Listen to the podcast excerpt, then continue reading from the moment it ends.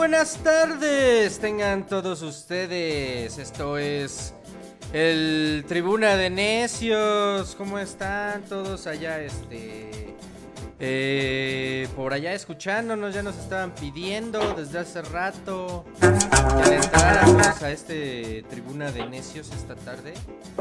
Y pues nada, aquí ya, ya vinimos a ver qué onda con ustedes, qué nos cuentan. Eh, los saluda el Búfalo Tatanka, ¿cómo están? Estamos transmitiendo aquí en vivo desde los estudios Manacar, como ustedes saben, eh, cada semana.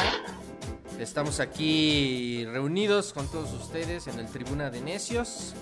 Ya nos estaba pidiendo por ahí en redes sociales eh, nu- nuestro compa. ¿Cómo se llama nuestro au- audio escucha, mi buen gato post? Hola, buenas tardes a todos. Nuestro buen reciente radio escucha, Mario Diego. Mario Diego. Saludos a Mario Diego. Saludos a Mario Diego, nuestro fiel radio escucha, eh, que ya está por allá en el en- en, eh, siguiéndonos. Nos puedes escuchar en Twitter, en Facebook, YouTube, eh, Spotify. Ya subimos los últimos capítulos que habíamos estado grabando del Tribuna de Necios Express. Y pues nada, todos los días a las 5 de la tarde pueden escucharnos aquí en el Tribuna de Necios. ¿Cómo la ven, eh? Y pues nada, eh, quiero aprovechar para saludar a mi querido Benny, que ya anda por ahí. ¿Cómo andas, mi buen Benny? ¿Qué cuentas? ¿Qué tranza? ¿Qué tranza? ¿Cómo va la raza? ¿Cómo va la banda? Gracias a nos escucha desde su casa, su celular o cualquier dispositivo. Ya estamos en el Tribuna, en una edición más del Tribuna Largo, que ya no sé cuál es cuál. Todos Pero ya pues ya son largos. saludos, saludos al gato, al Cremaster y a quien se vaya a unir a esta transmisión. Ya estamos acá con ustedes. Ojalá y hoy se pueda unir con nosotros Efigenia Paz. Y como ya lo dijo el Benny, pues aquí está el Cremaster. ¿Qué onda, mi buen Cremaster? ¿Cómo estás? ¿Qué tal la estás ¿Qué pasando? tal? Eh, bien, mi búfalo, pues aquí contento. Ya es viernes chiquititito. Eh, aquí ando improvisando un trago, un poco de tequila con hielo, este, para que fluyan las ideas. Y pues listo para ver qué hay en la agenda. Listo para ver en la agenda. Y pues mi buen gato. ¿No estás triste, Cremaster? ¿No estás triste, Cremaster? Eh, no, somos campeones de la liga, ¿por qué voy a estar triste? No, bueno, yo sé que es importante, creo que es la bitácora del campeón día 71, por ahí, 72, pero creo que hay cosas más importantes, mucho más importantes, como la despedida de un crack, ídolo, histórico, leyenda viva del Barcelona, que es Lionel Messi. Sí, sí, sí. Bueno, Entonces, por eso va mi pregunta. Lionel Muchas Messi. veces es una bienvenida. Se cierra una puerta, pero se abre otra. Pues, pues, a ver. Pero ¿no sientes cosquillas en el estómago de que ya Messi se va del Barcelona? Eh, pues mira, yo creo que ya podremos tocar el tema. Sí tengo uno que otro opinión al respecto, pero pues como culé desde la infancia, no de la cuna, ¿no? Pero sí desde muy joven que inculcaron el gusto por el fútbol de, la masía, este, desde que estaba el gordito, el Ronaldo original. Eh, te, creo que es una decisión para el bien de todos, la verdad. Pues ya arránquense, pues ya abrieron el, el tema principal. Métanse de lleno a- al tema de Messi. Yo quiero escuchar al Benny, yo quiero escuchar al Benny. Yo, yo siento que Cremaster ahorita no se quiere desahogar. No quiere lo- su comentario Yo porque también le muy voy al seco. Barça. Yo Estoy también le en voy al negación Barça, todavía, la verdad. Quiero Ah. escuchar al Benny entonces. A ver, Pues entonces, la pues, verdad es que, digo, si vamos a entrar de lleno con el Barcelona, que estuvo muy random, por lo general Deporte se va al final. A ver, a ver, Este- pero a ver, mi querido Benny, de lo menos importante, lo más importante es el fútbol y estás hablando de Messi, el Pues sí, jugador pues es, más chingón de la historia del mundo mundial del universo, güey. Para mí es uno de los mejores de la historia, no es el mejor actualmente, ¿no? Y eso que soy culé, cu- aclaro. Este, pero pues es algo que ya se veía venir, ¿no? Realmente el descontento eh, al interior del equipo se ha venido dando desde ya hace un par de años y con esto se cierra una etapa para el Barcelona. La afición lo vamos a extrañar muchísimo, pero así como el Cremaster coincido y considero que ya era insostenible esta relación, entonces que pues tenían que ser como aquellos bonitos matrimonios donde ya se vuelve un poco tóxico y lo mejor es quedar como amigos, ¿no? me ha pasado. Exacto, exacto. me han contado. Me han dicho. entonces... Yo creo que se va una gran era del barcelonismo. Pues es que con él se va aquella etapa en la que existían los cuatro fantásticos, porque él, le tocó jugar con ellos. Se va una etapa en la que jugaron este eh, eh, figuras como Suárez, como Neymar, como el propio Iniesta, este, el Carles Puyol, por ahí jugó también con él. O sea, toda una etapa del Barcelona donde era el, el tiki-taka, eh, buena parte de los jugadores que integraban la selección que ganó la Copa Mundial de Sudáfrica en 2010, me refiero a España, pues eran del cuadro culé, ¿no? Entonces, pues con él se va, se va todo eso. Entonces, pues mucho éxito a donde quiera que se vaya. Y por ahí estaba leyendo un tweet que sería muy interesante ver a Messi jugando al lado de Ronaldo en la Juventus. No sé si eso vaya a ocurrir. No creo que vaya a ocurrir. Pero pues ahí, ahí queda como en los anales, ¿no? De una Sí, Messi no es un jugador para la para el calcio, o sea, la verdad es que o sea, no no creo, así como al Chucky le, le ha costado adaptarse al fútbol italiano, o sea, que es muy físico, es muy cerrado. Eh, hay un jugador corpulento como Cristiano, pues encaja súper bien, ¿no? Pero pues alguien más eh, habilidoso, más chiquito como Messi, ¿Por qué bailas? Porque estoy escuchando acá al buen Cremaster mientras está hablando de, Messi y de una posible llegada eh, de Cristiano Ronaldo y de Messi que estuvieran jugando juntos en la Juventus. Yo no lo veo tanto, pero a ver, continúa mi buen Cremaster.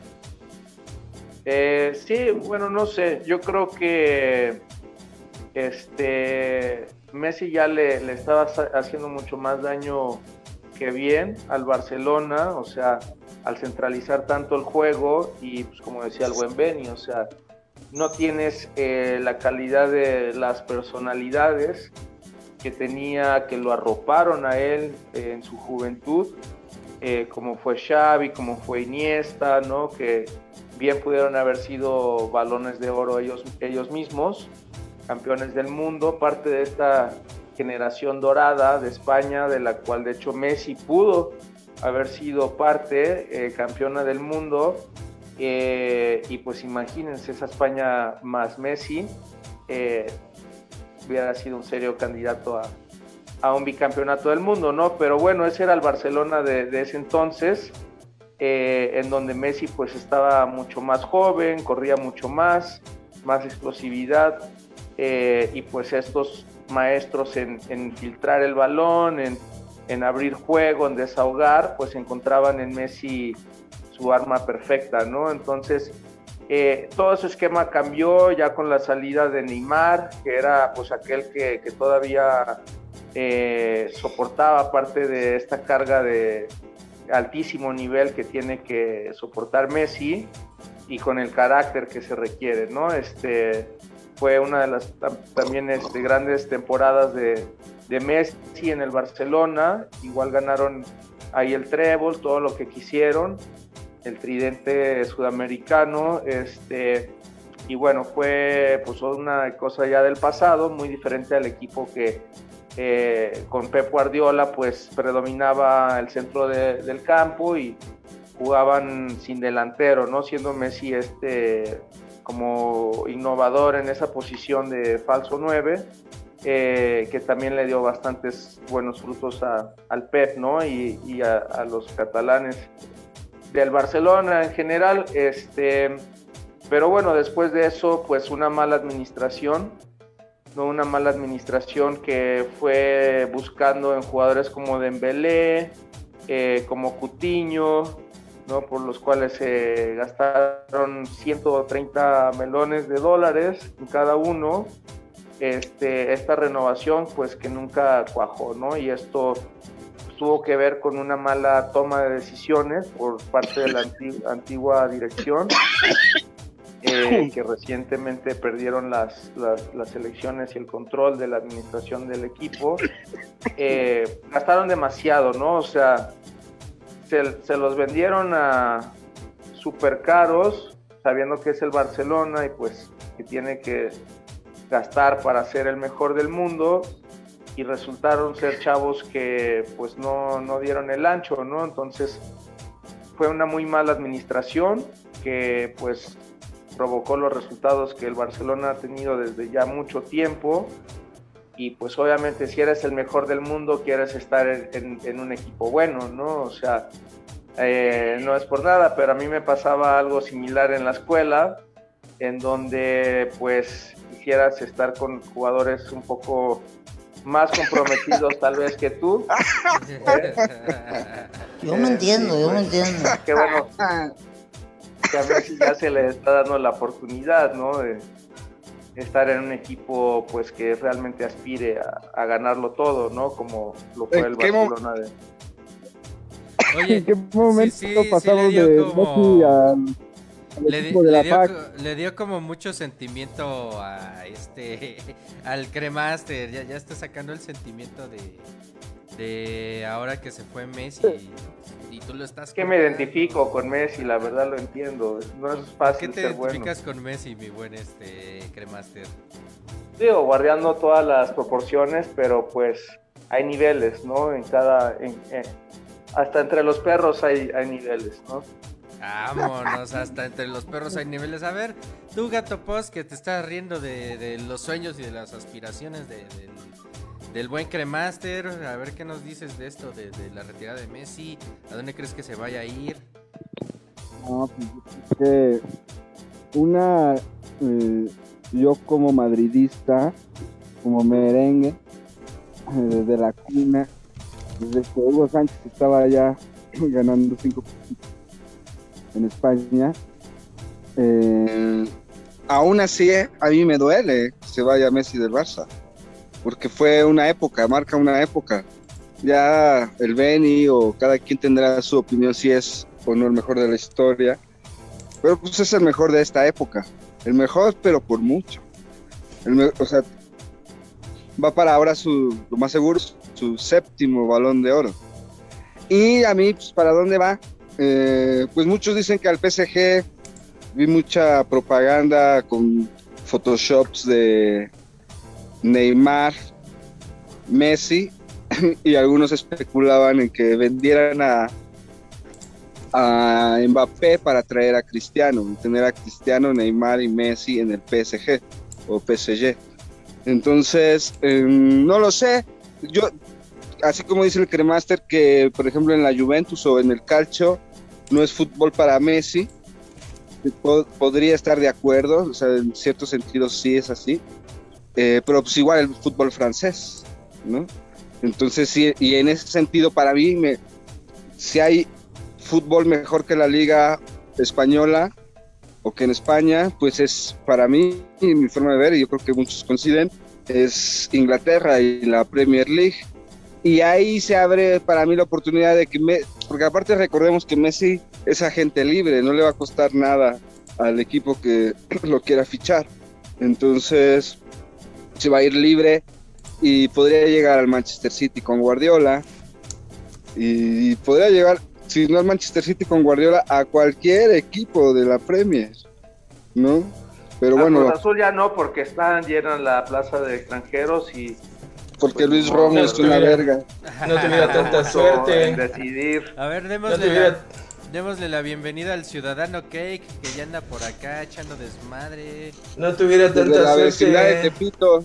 Desde Tepito. Saludos desde Tepicentro, bandita. ¿Cómo están todos?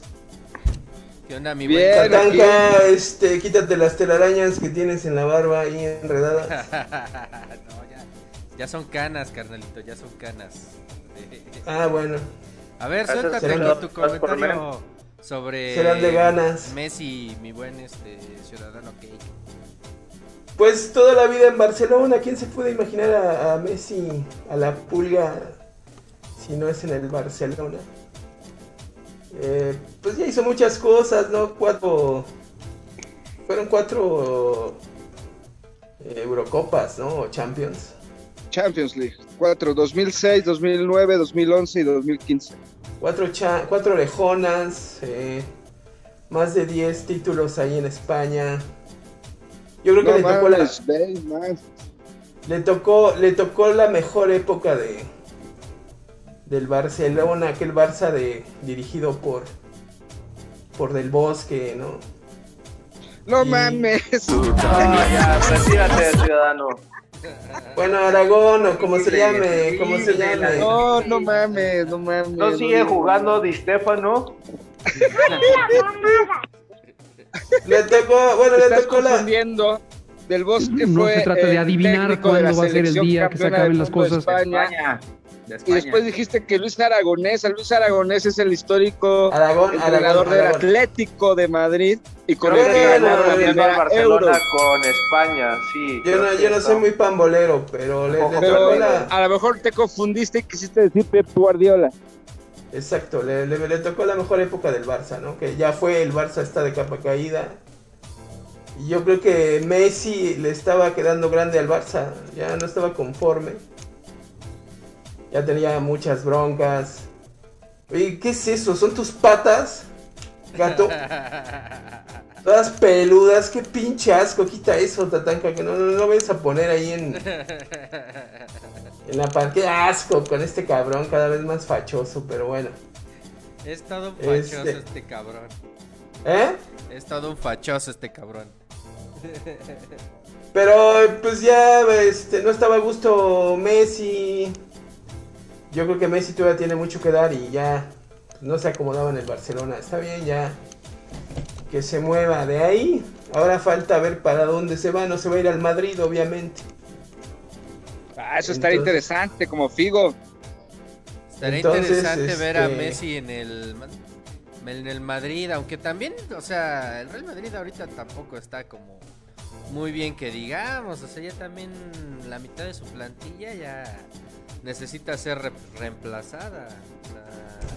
y aparte ¿Cómo se.? mucho, mucho de lo que decían era, bueno, a ver, se va al Real Madrid y ¿dónde dejas a Hazard? Se va al PSG, ¿dónde dejas a Neymar? Eh, y en una de esas pues, nos termina sorprendiendo, ¿no? ¿Qué tal que se regresa al fútbol argentino? En una de esas. O al Cruz Azul, como dice Adiós. Cremaster, pero pues tendría que primero hacer méritos para, para que lo aceptaran en el Cruz Pasar Azul. las pruebas, pasar las pruebas. Claro, no, no tuviera tanta suerte, ¿no? El pinche Messi. No mames, pinches albañiles. Que se vea ¿Cómo con se nosotros si quieres eh, saber lo que es ser campeón. ¿Cómo se llama el ruquito? El, el que era director de Barça, que le dio tantos títulos. Eh, Johan Cruyff. Estás, pensando no, no, no, en sí. el del Manchester United, güey. El, no, no, no, no, Alex no. El, Ferguson. el ruquito español que fue director del, que fue director técnico del Barça muchos años. No existe, güey. No, no, estás- te estás, te estás confundiendo. Lo estás Mira, confundiendo con el, es- de- el Real Madrid, güey. Sí, el- mejor hablen de política ya, porque este señor... Sí, ya hablemos de otra cosa, ¿no? Bueno, estos güeyes. Bueno, ya sus conclusiones sobre Messi. Así rápidas. 30 segundos. Gato post. Bueno, este, para mí sí es como la nota del día, por más que hay mucho que hablar de la política con, con esto de los gaseros que ya detuvieron el paro, con la- lo que pasó y que estábamos narrando en vivo ayer, eh, la destitución, entre comillas, de magistrado presidente.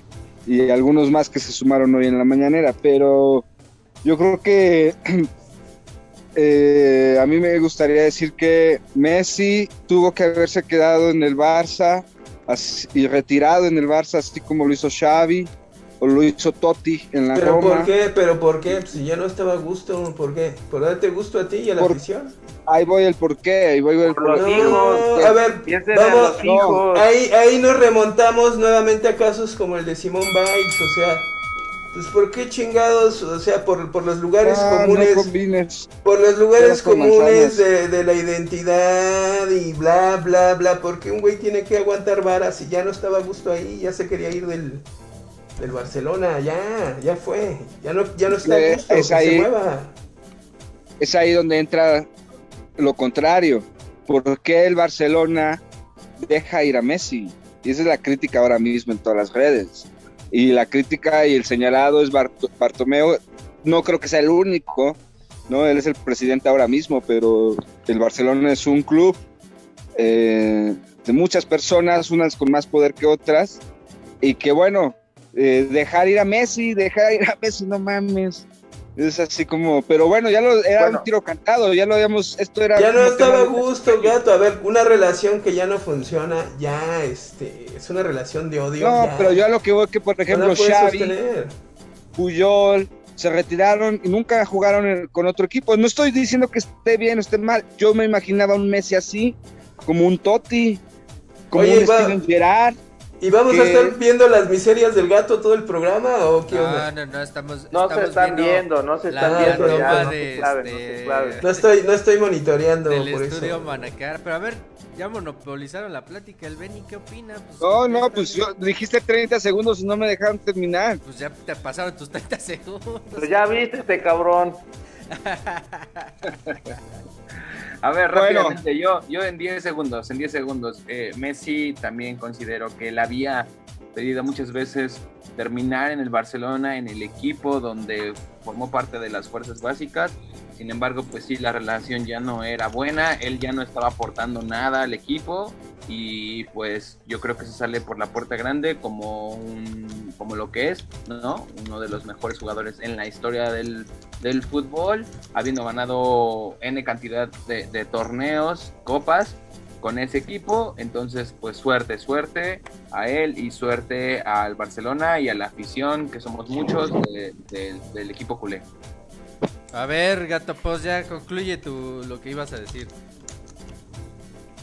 No, pues nada, que ahora que ya está la decisión tomada, me gustaría a mí personalmente verlo en el Manchester City, por verlo con Guardiola, y si no es así, a mí me gustaría verlo en el Madrid. Cámara, perro. Este... A huevo. Sí, a huevo, ¿no? Y ahí le aventamos su cabeza de cerdo. A huevo. Entonces. Y la lo interesante, lo, lo interesante de esto es cómo se manejó el asunto, porque no creo que haya sido una cosa de última hora. Yo creo que, como bien decía el ciudadano, o sea, si un matrimonio ya no está funcionando, esta idea romántica de permanecer leal hasta la muerte y todo eso, pues la verdad es que es un concepto ya un poco anticuado. Y tal vez lo podría haber hecho Messi si su equipo hubiera sido competitivo al día de hoy, pero su equipo se fue yendo a menos por una mala administración, pues que lo obliga, ¿verdad?, a salir si eh, es que también- quiere ser campeón otra vez de a la pasar a Champions. muchos de los equipos que llegan a tener, a- que llegan a alcanzar el top, te pueden durar 3, 4 años, 5, un equipo así al tope. Pero el problema también Pues- con el Barça fue que no renovaron, o sea, no fueron renovando con buenas piezas que sirvieran como Xavi, como Iniesta, a, a Messi. En este caso, pues ya Se no armó mal el, el equipo, sí. Exactamente. O sea, primer, el primer gran error del Barcelona fue haber dejado ir a Neymar. Y lo gota que derrama el vaso es que hace un año se va Luis Suárez para ser eh, campeón Pero con bueno, el Atlético no. de Madrid. Neymar, Neymar no se fue por, por decisión del Barça, o sea, fue una súper chaca- chacaleadísima del PSG y Neymar que pagaron la cláusula, o sea, ahí Ahora, sí no... ahora, por ejemplo, o sea, el que hayan dejado ir a Neymar no quiere decir entonces que tampoco el Barcelona tiene tan buenas finanzas como para retener a sus Pero jugadores. es que no lo dejaron ir, o sea, no entienden eso, o sea, sí hicieron muchos errores la dirección, pero Neymar... Lo dejaron ir en el momento de que ya no quiso estar con ellos. Porque si tú consientes a tu jugador, si tú lo, si tú después de la temporada 2015, cuando ganan el triplete con Luis Enrique, con una final de Champions bien verga, donde pasan por encima a la Juventus con el tridente, y ese era el Barça, que tenía que haber durado cinco años, como los Galácticos o los Galácticos segunda generación. Sí, o sea, ¿tú pero no lo hicieron. O sea, mira, ¿cómo estuvo la cosa? Solo para re- recordar, ¿no? O sea, a, Me- a Neymar le ofrecieron algo más que dinero. O sea, el dinero no fue tanto un tema, como- pero sí fue importante como sí lo fue de ofrecerle el protagonismo en el equipo y decirle, ¿sabes qué? Te voy a, hablar al oído eh, para que te vengas a jugar con nosotros y tú seas la estrella y tú seas el balón de oro y no juegues siempre a la sombra de Messi. Y sigue papá, estando, y sigue estando No la seas tú de y, tú y seas el chavo, pero o sea, O sea, entonces estamos de acuerdo, estamos de acuerdo que el Varo no fue todo el- lo involucrado y no fue por el Barça, fue se lo robaron al Barça. Ahí tal vez sí empezó la debacle, pero no fue por decisión y gusto del Barça, o sea, fue una chacaleada del PSG básicamente. Bueno, ¿y a dónde quieres que se vaya? Remaster. No, mira, yo creo que hay un par de equipos top, como el PSG, el City, ¿no? Que acaban de disputar la, este, bueno, los dos, no una final cada quien de la Champions. Equipos, este, digamos que son primerizos en esas instancias, no tienen la tradición, la jerarquía. Y cuando tienes todo el dinero del mundo, que lo que no te, o sea, lo que menos te importa es ganar por el dinero, lo que quieres es ese, eso que presumirle, ¿no? Entre tus amigos jeques, decir, ¿sabes qué? Mi equipo, mis Pokémones ya son campeones de, de la Champions y, y los tuyos no. ¿Qué onda, no? O sea, esa es, la apuesta entre jeques, ¿no? Por eso el City, el PSG, etcétera, pues tienen tanto varo y están armando planteles tan cabrones porque es un, un tema de orgullo, ¿no? Entre ya las, mega élites del mundo, ¿no? Entonces creo que esos dos equipos eh, son buenos candidatos. Seguramente va a ser uno de esos dos, eh, estoy 90% seguro. Oye, Eh, oye, despacio, cerebrito.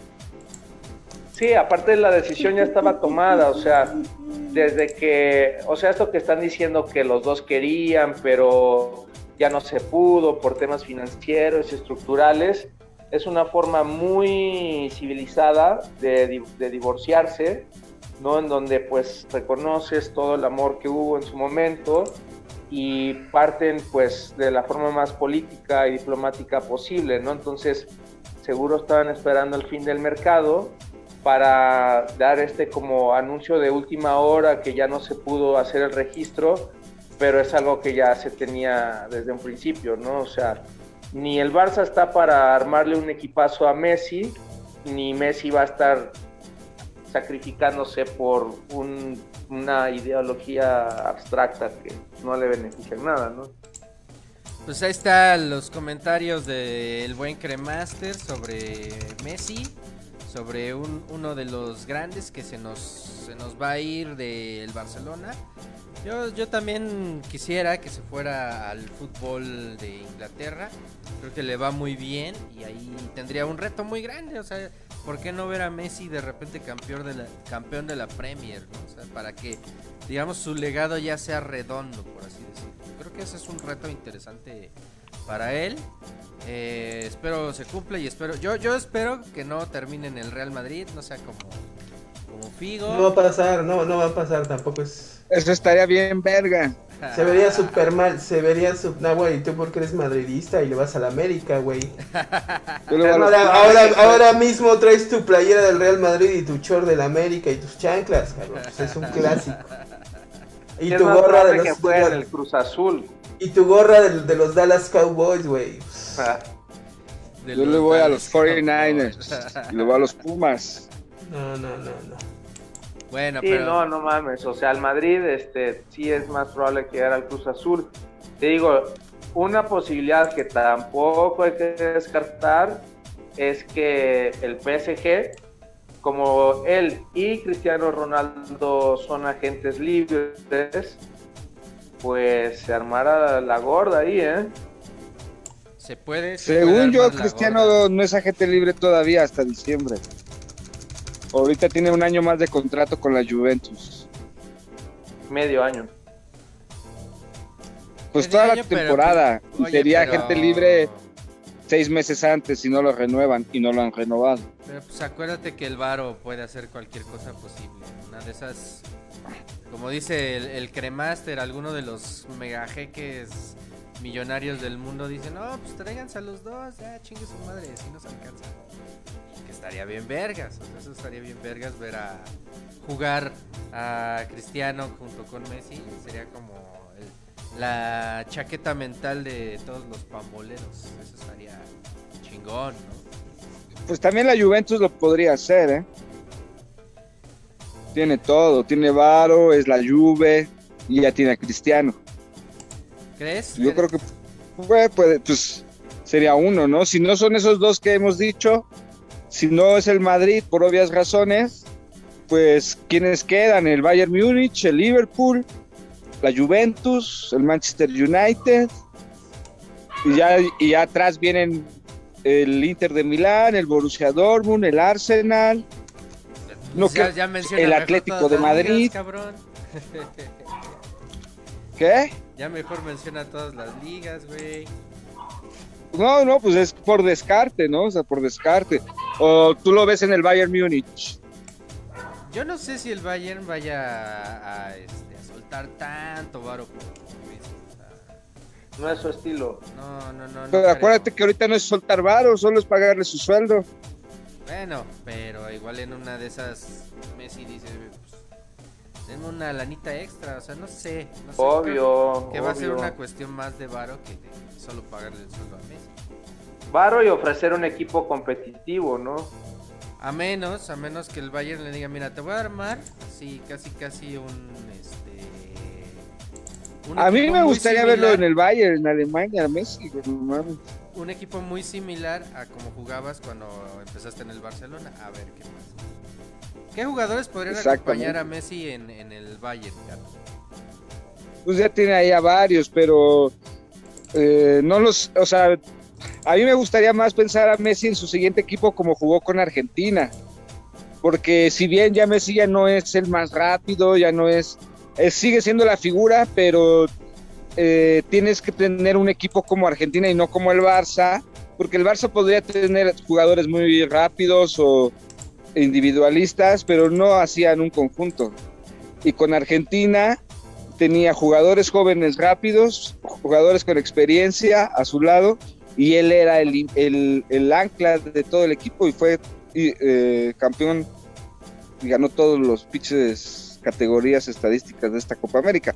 Así me gustaría ver a Messi, entonces yo lo, así sí lo podría ver en una Juventus, porque en la Juventus le podría armar el equipo pues, al lado de Cristiano, y aparte de eso, quien se atreva a hacer eso o lo, o lo intente y le salga, el equipo que sea, no mames, ¿sabes cuánto dinero se va a meter? Eso sí, camisetas van a vender hasta su madre. Imagínate que se fuera a la Juve o al PSG y también Cristiano, pues todo ya sea, si de por sí ya al PSG ya hay un chingo de millamelones. Ahí, ahí tenemos las opciones que pone en la mesa el, el gato post para esta tribuna de necios y pues vamos a hacer una pausa aquí en, en esta edición larga de los jueves, de los jueves por la tarde a las 5 de la tarde.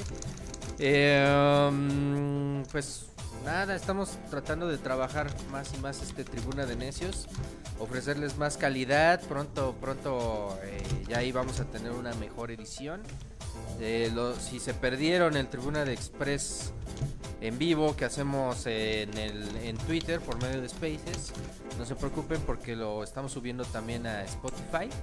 Entonces ya por todos lados pueden escuchar el Tribuna de Necios y no se nos vayan, ahorita vamos a ir a una pausa musical. Pero regresando, pues vamos a platicar del tema de hoy, que AMLO se aventó una buena mañanera con varias aristas, varios temas de agenda, entre ellos está la demanda eh, por, por estas armas que se envían de Estados Unidos, que van pedidas directamente por el narco. Está también el tema de la consulta ciudadana que AMLO dice, no me importa, yo la voy a hacer. Y por ahí, ma- más, cositas que podemos desmenuzar de la mañanera. ¿Cómo la ven? Entonces, vamos a una breve pausa aquí en el Tribuna de Necios.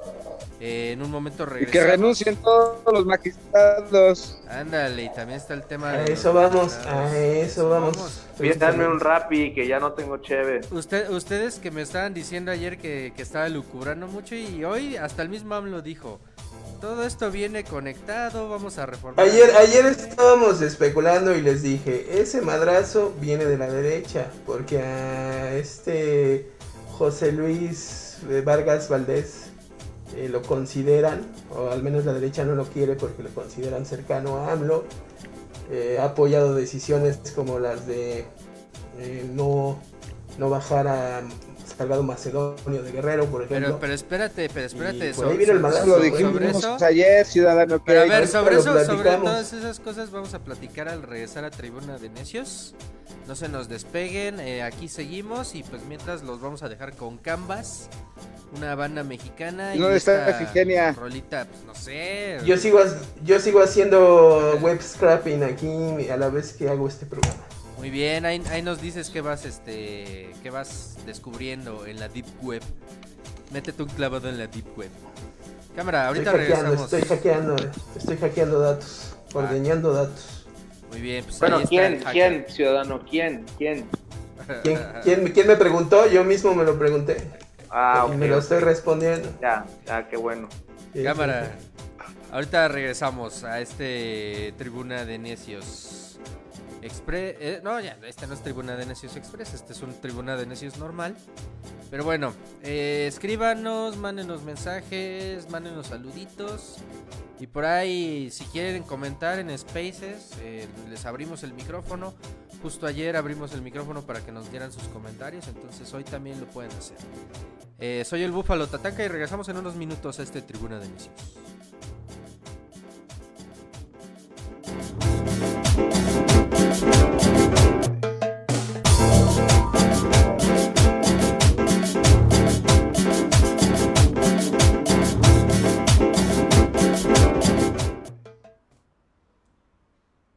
¿Ya estás grabando? Otro jalón. Sí, no, no, no. Que se, que se oiga, que se oiga cadena nacional. ¿Sí me escuchan o no? Es que no sé si me están escuchando. En Estamos cadena nacional, eso es retro y lo que le sigue. Bueno, bueno, bueno, en streaming, en, En cadena streaming. nacional. Nos censuran en cadena Sí, nacional. Otro jalón, otro yo estoy jalón. hablando solo, Cadena me está nacional. escuchando. En vivo desde los estudios Manacara en la Ciudad de México. Toda la información política está en Tribuna de Necios. Sabiduría de barrio. Para la iluminación es reconocer que no lo sabes todo. Aquí cuestionamos a la política con el mejor humor del cuadrante y del streaming y de YouTube y de Facebook y de Twitter. Bueno, en primer lugar, yo le quisiera preguntar al Gavilán de dónde saca que a la gente que se le está dando dinero son ninis o se dedican a vender drogas. ¿Tienes cifras? ¿Tienes estadísticas del INEGI? ¿Tienes algún estudio en el que te estés basando que no sean tus prejuicios personales? Y obvio con nuestra cuota de género. En ese sentido, tenemos a Efigenia Paz, la chica del programa, que nos puede decir su perspectiva. Así, categoría la chica del programa. Bueno, la borracha del programa. Ay, no, sí, perdón. Ahí sí, mis respetos, señores. Esto es periodismo sin respeto, periodismo de tribuna de necios. Por supuesto, el mejor humor y las historias más dramáticas. Y entonces ese día yo estaba pintando como el techo, estaba subido como en un banquito y me agarra la nalga. Cada jueves a las 5 de la tarde, tribuna de necios. espero,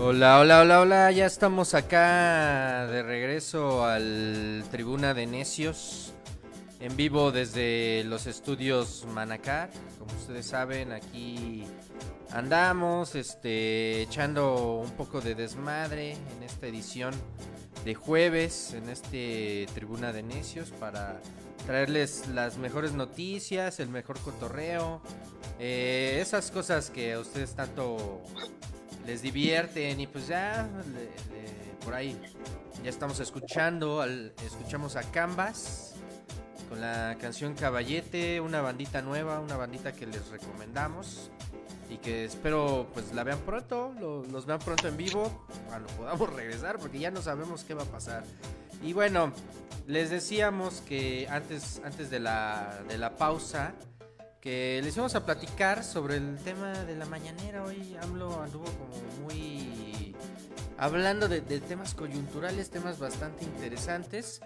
Y uno de los que puso en la mesa, tanto AMLO como el Gato Post, dijo que, que le echáramos un análisis, es este tema de las armas, que uno de los puntos que dijo López Obrador en la mañana fue que, pues sí, o sea, que efectivamente los narcotraficantes de tan especializado que eran estos detalles que tenían las armas de los narcos, como diamantes, como incrustaciones de oro, pues no se las podían producir aquí en México, entonces tenían que mandarlas directamente a empresas en Estados Unidos y que entonces de aquí y de otras muchas cosas más que se conectan, iniciaba esta demanda que, iban a, que el gobierno va a emprender contra fabricantes de armas en Estados Unidos que obviamente pues son los distribuidores de acá, de, los, de los narcotraficantes mexicanos. ¿Cómo ves mi buen gato post? A ver, danos más contexto. Bueno, esto se originó porque ayer en la conmemoración, recordamos de hace un año, del tiroteo en un centro comercial, en un Walmart en Texas, en Dallas Forward, no mal recuerdo. Eh, murieron, si no mal recuerdo, 30 personas en el tiroteo, 11 de ellas mexicanas. Era, fue un tiroteo donde se le apuntó por ser mexicano y se le disparó por ser mexicano. A un año, perdón, fue a dos años, eso fue 2019. Eh, o a lo mejor estoy mal y fue hace como tres años. Pero bueno, fue hace dos, tres años. O a lo mejor ni sucedió. No, es mm, un que me estoy tratando de acordar exactamente si fue 2019 o 2018, la verdad no recuerdo ahorita, pero bueno, ¿Cuál esa todas, matanza donde le disparan a, a estos 11 mexicanos eh, se conmemora ayer y en ese marco de conmemoración se presenta esta demanda a las empresas fabricantes de las armas, eh, que obviamente ya respondieron en un comunicado donde afirman que ellas eh, trabajan bajo leyes federales y estatales, eh, es decir, eh, bajo leyes de Estados Unidos, y que la violencia por los cárteles en México es problema de las autoridades mexicanas y gran culpa es por su corrupción. Palabras más, palabras menos del comunicado que sacaron.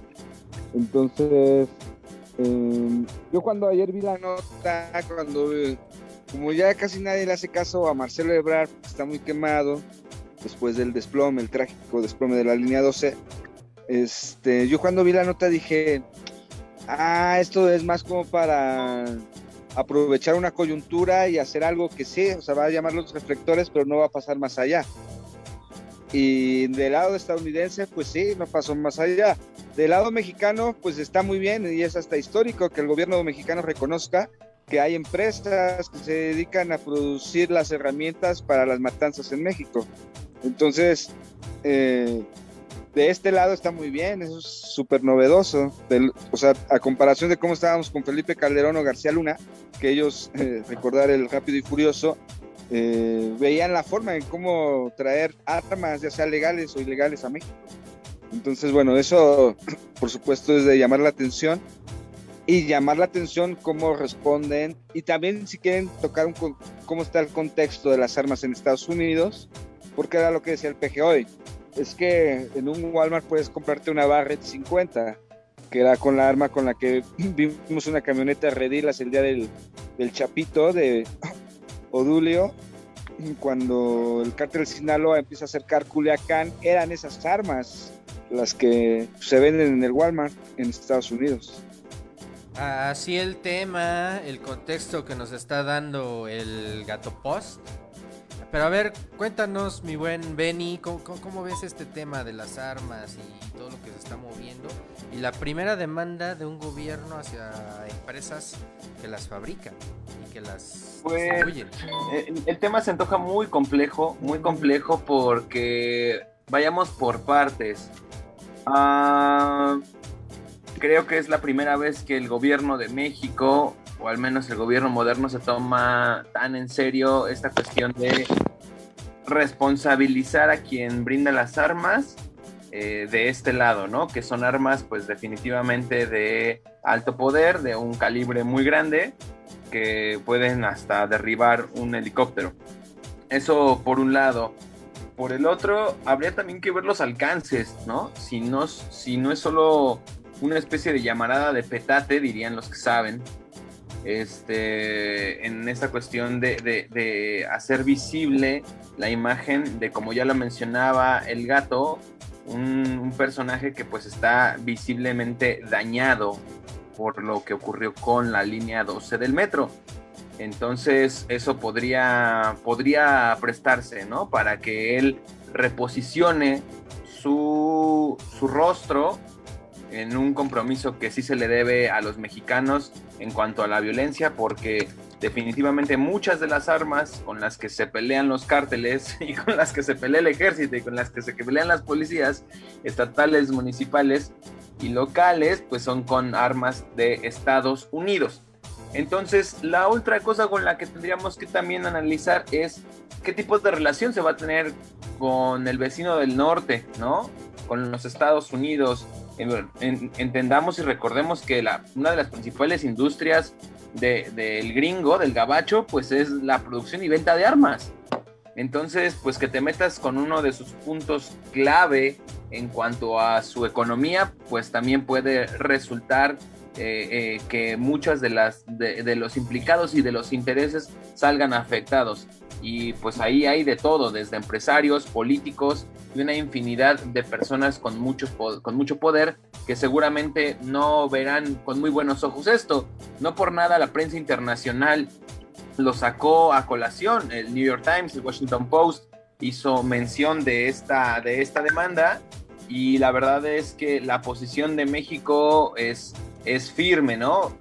reclamar al menos 10 mil millones de dólares, que no es poca cosa, a las, a las cinco empresas fabricantes y distribuidoras de este tipo de armas. Entonces, pues insisto, y regresando a lo que les comentaba en un inicio, ¿cuál es el alcance? ¿Cómo va a funcionar? Y sobre todo, si se va a ganar, porque pues si nada más es para levantar una demanda en una corte en, en Boston, pues no tiene mucho caso, ¿no? O sea, si ya se va perdida esta, este litigio. Parecería más una cuestión de lavarse un poco el rostro de parte del canciller y no de dar una verdadera justicia a las víctimas, porque también esa es otra. Si es que se llegara a ganar, ¿qué se va a hacer con ese dinero? ¿Es para la reparación del daño de las víctimas? ¿Cómo se aplicaría? ¿No? Entonces, como que todavía eh, habría que esperar un poco a ver la resolución del tribunal y cómo responden, cómo responden las, las empresas fabricantes de armas, que insisto, es uno de los pilares fundamentales en la economía de los Estados Unidos. Ahí está el comentario del buen Benny eh, respecto a este tema. ¿Tú cómo lo ves, Cremaster? Tú que tienes una visión más del pulso de los Estados Unidos, que viviste allá algún tiempo. Sí, sí, es que mira, yo creo que lo están viendo desde un punto de vista demasiado local ¿no? O sea, al parecer Penny y el gato que a veces son tan distintos entre sí, este, coinciden a veces como que en esta limitación que tienen para entender eh, un tema pues ya este, digamos que tiene que ver un poco con la política interna de Estados Unidos eh, en donde va más allá de la politiquería aquí, que sí tiene que ver con eh, la línea 2. Lleva dos minutos y no ha dicho nada. Sí, no, o sea, también decir que esto que sí es para que Ebrard se reivindique por la línea 12 y también es decir casi lo mismo, ¿no? Entonces, más bien, este es un tema mucho más complejo y profundo que no es por una persona, sino que es una problemática que tra- trasciende fronteras, ¿no? O sea, en Estados Unidos, si tú sigues la política, toda la retórica, el debate eh, de las dos grandes fuerzas políticas allá, te podrás dar cuenta que la NRA, que es la National Rifle Association, tiene un poder de lobbying en Washington eh, similar al de la industria farmacéutica, que es de las industrias más eh, rentables, que más aportan al PIB de Estados Unidos, junto con, por ejemplo, la industria financiera aseguradora, ¿no? Este, todo el tema de la salud. Eh, las armas están por ahí en el top 10, no, no creo que esté en el top 5, pero definitivamente tienen un poder de persuasión sobre los republicanos, que son los conservadores eh, gringos, ¿no? O sea, los neoliberales, conservadores, la, la, la, este, son los republicanos en Estados Unidos y ellos defienden los intereses de las farmacéuticas, de las petroleras, de Wall Street y de la NRA, que representa como disque asociación civil a la industria de fabricamiento de armas, ¿no? Entonces, es un problema eh, de política interna muy, muy central y muy grande al nivel de inmigración, impuestos, eh, políticas de guerra y demás eh, para la, la, gente en Estados Unidos, ¿no? ¿Por qué? Porque es el país donde más masacres hay a cada rato, o sea, esta es un tema que es tan poderoso que los presidentes como Obama, eh, en este caso Biden, que, que, son republicanos, han tenido mucho, mucho trabajo y mucho, mucho problema. Demócratas. Eh, perdón, demócratas, para este, luchar contra la NRA, o sea, al grado de que por más matanzas y lo obvio, ¿no? O sea, de que no le ayuda a nadie que un chamaco pendejo ahí de 18 años se compre una pinche arma bien cabrona y se crea Rambo y llegue a matar así a un chingo de morros que lo buleaban, ¿no? O sea, eso no, o sea, esos güeyes se, se, digamos que se aferran porque es una, es una parte de la constitución, creo que es la tercera cláusula de la constitución gringa, donde es la, segunda, enmienda, es la segunda la segunda, segunda enmienda, imagínate, o sea, eh, porque les da, digamos, que el derecho de portar armas, porque Estados Unidos viene de ser una colonia, eh, que si no hubiera sido por este, el hecho de que ellos mismos tenían sus armas, eh, no hubieran podido independizarse y pues siempre lo, han mantenido en su constitución como una forma de que el pueblo, que al final es el que rige Estados Unidos, siempre tenga una forma de defenderse pues, sus derechos, ¿no? Entonces, de ahí se ha agarrado la NRA para justificar el hecho de que se puedan vender pinches armas súper cabronas, como dice el gato post, en el Walmart, eh, con, según el pretexto de que es para defensa personal, ¿no? O, o cazar. Pero pues esas armas lo, lo, único que se usan es para matar a niños allá en escuelas y así, y pues a, a los mexicanos, ¿no? Aquí que se matan entre sí, o sea, realmente es el único beneficio que, que, realmente traen esas armas, ¿no? Aparte del bar para los que las venden. Entonces, eh, creo que el PG, eh, como hay parte una, de la política. Hay, hay, una peli muy divertida en Netflix que se llama America the Motion Picture. Y es así toda una sátira y burla a este tema de, de Estados Unidos. La primera enmienda y del armamentismo y otras cosas, ¿no? Pero, está, está buena, véanla. Sí, es súper tratado el tema por los liberales, los progresistas de allá, los demócratas, eh, pues que día tras día que mueren niños, gente en balacera, ¿no? Pues ya no saben de qué forma buscar contrarrestar el, el poder, ¿no? Que tienen los los de la NRA a través de los demócratas, a través de los republicanos. Entonces, han llegado presidentes, se han ido presidentes de Estados Unidos y no han podido con la NRA, ¿no? Entonces, pues México, eh, como desde su estrategia para el tema de, de, la paz y la seguridad en México, pues ah, tiene sentido que esté tratando el tema integralmente, ¿no? Este, desde las causas por las cuales la gente pues se mete al narco, ¿no? De que en la sierra de Baradihuaydato no hay caminos o eh, no hay escuela, no hay oportunidades, la gente siembra amapola porque pues es, es lo único que medio les pagan bien, eh, como causas para eh, luchar contra la inseguridad y el narco y no solamente la guerra, ¿no? Como anteriormente se ha manejado. Entonces, aunque sí la Guardia Nacional eh, está haciendo esa labor y mucha gente critica de que se militariza el país, pero es gente que lo hace desde la ignorancia, la verdad, o sea,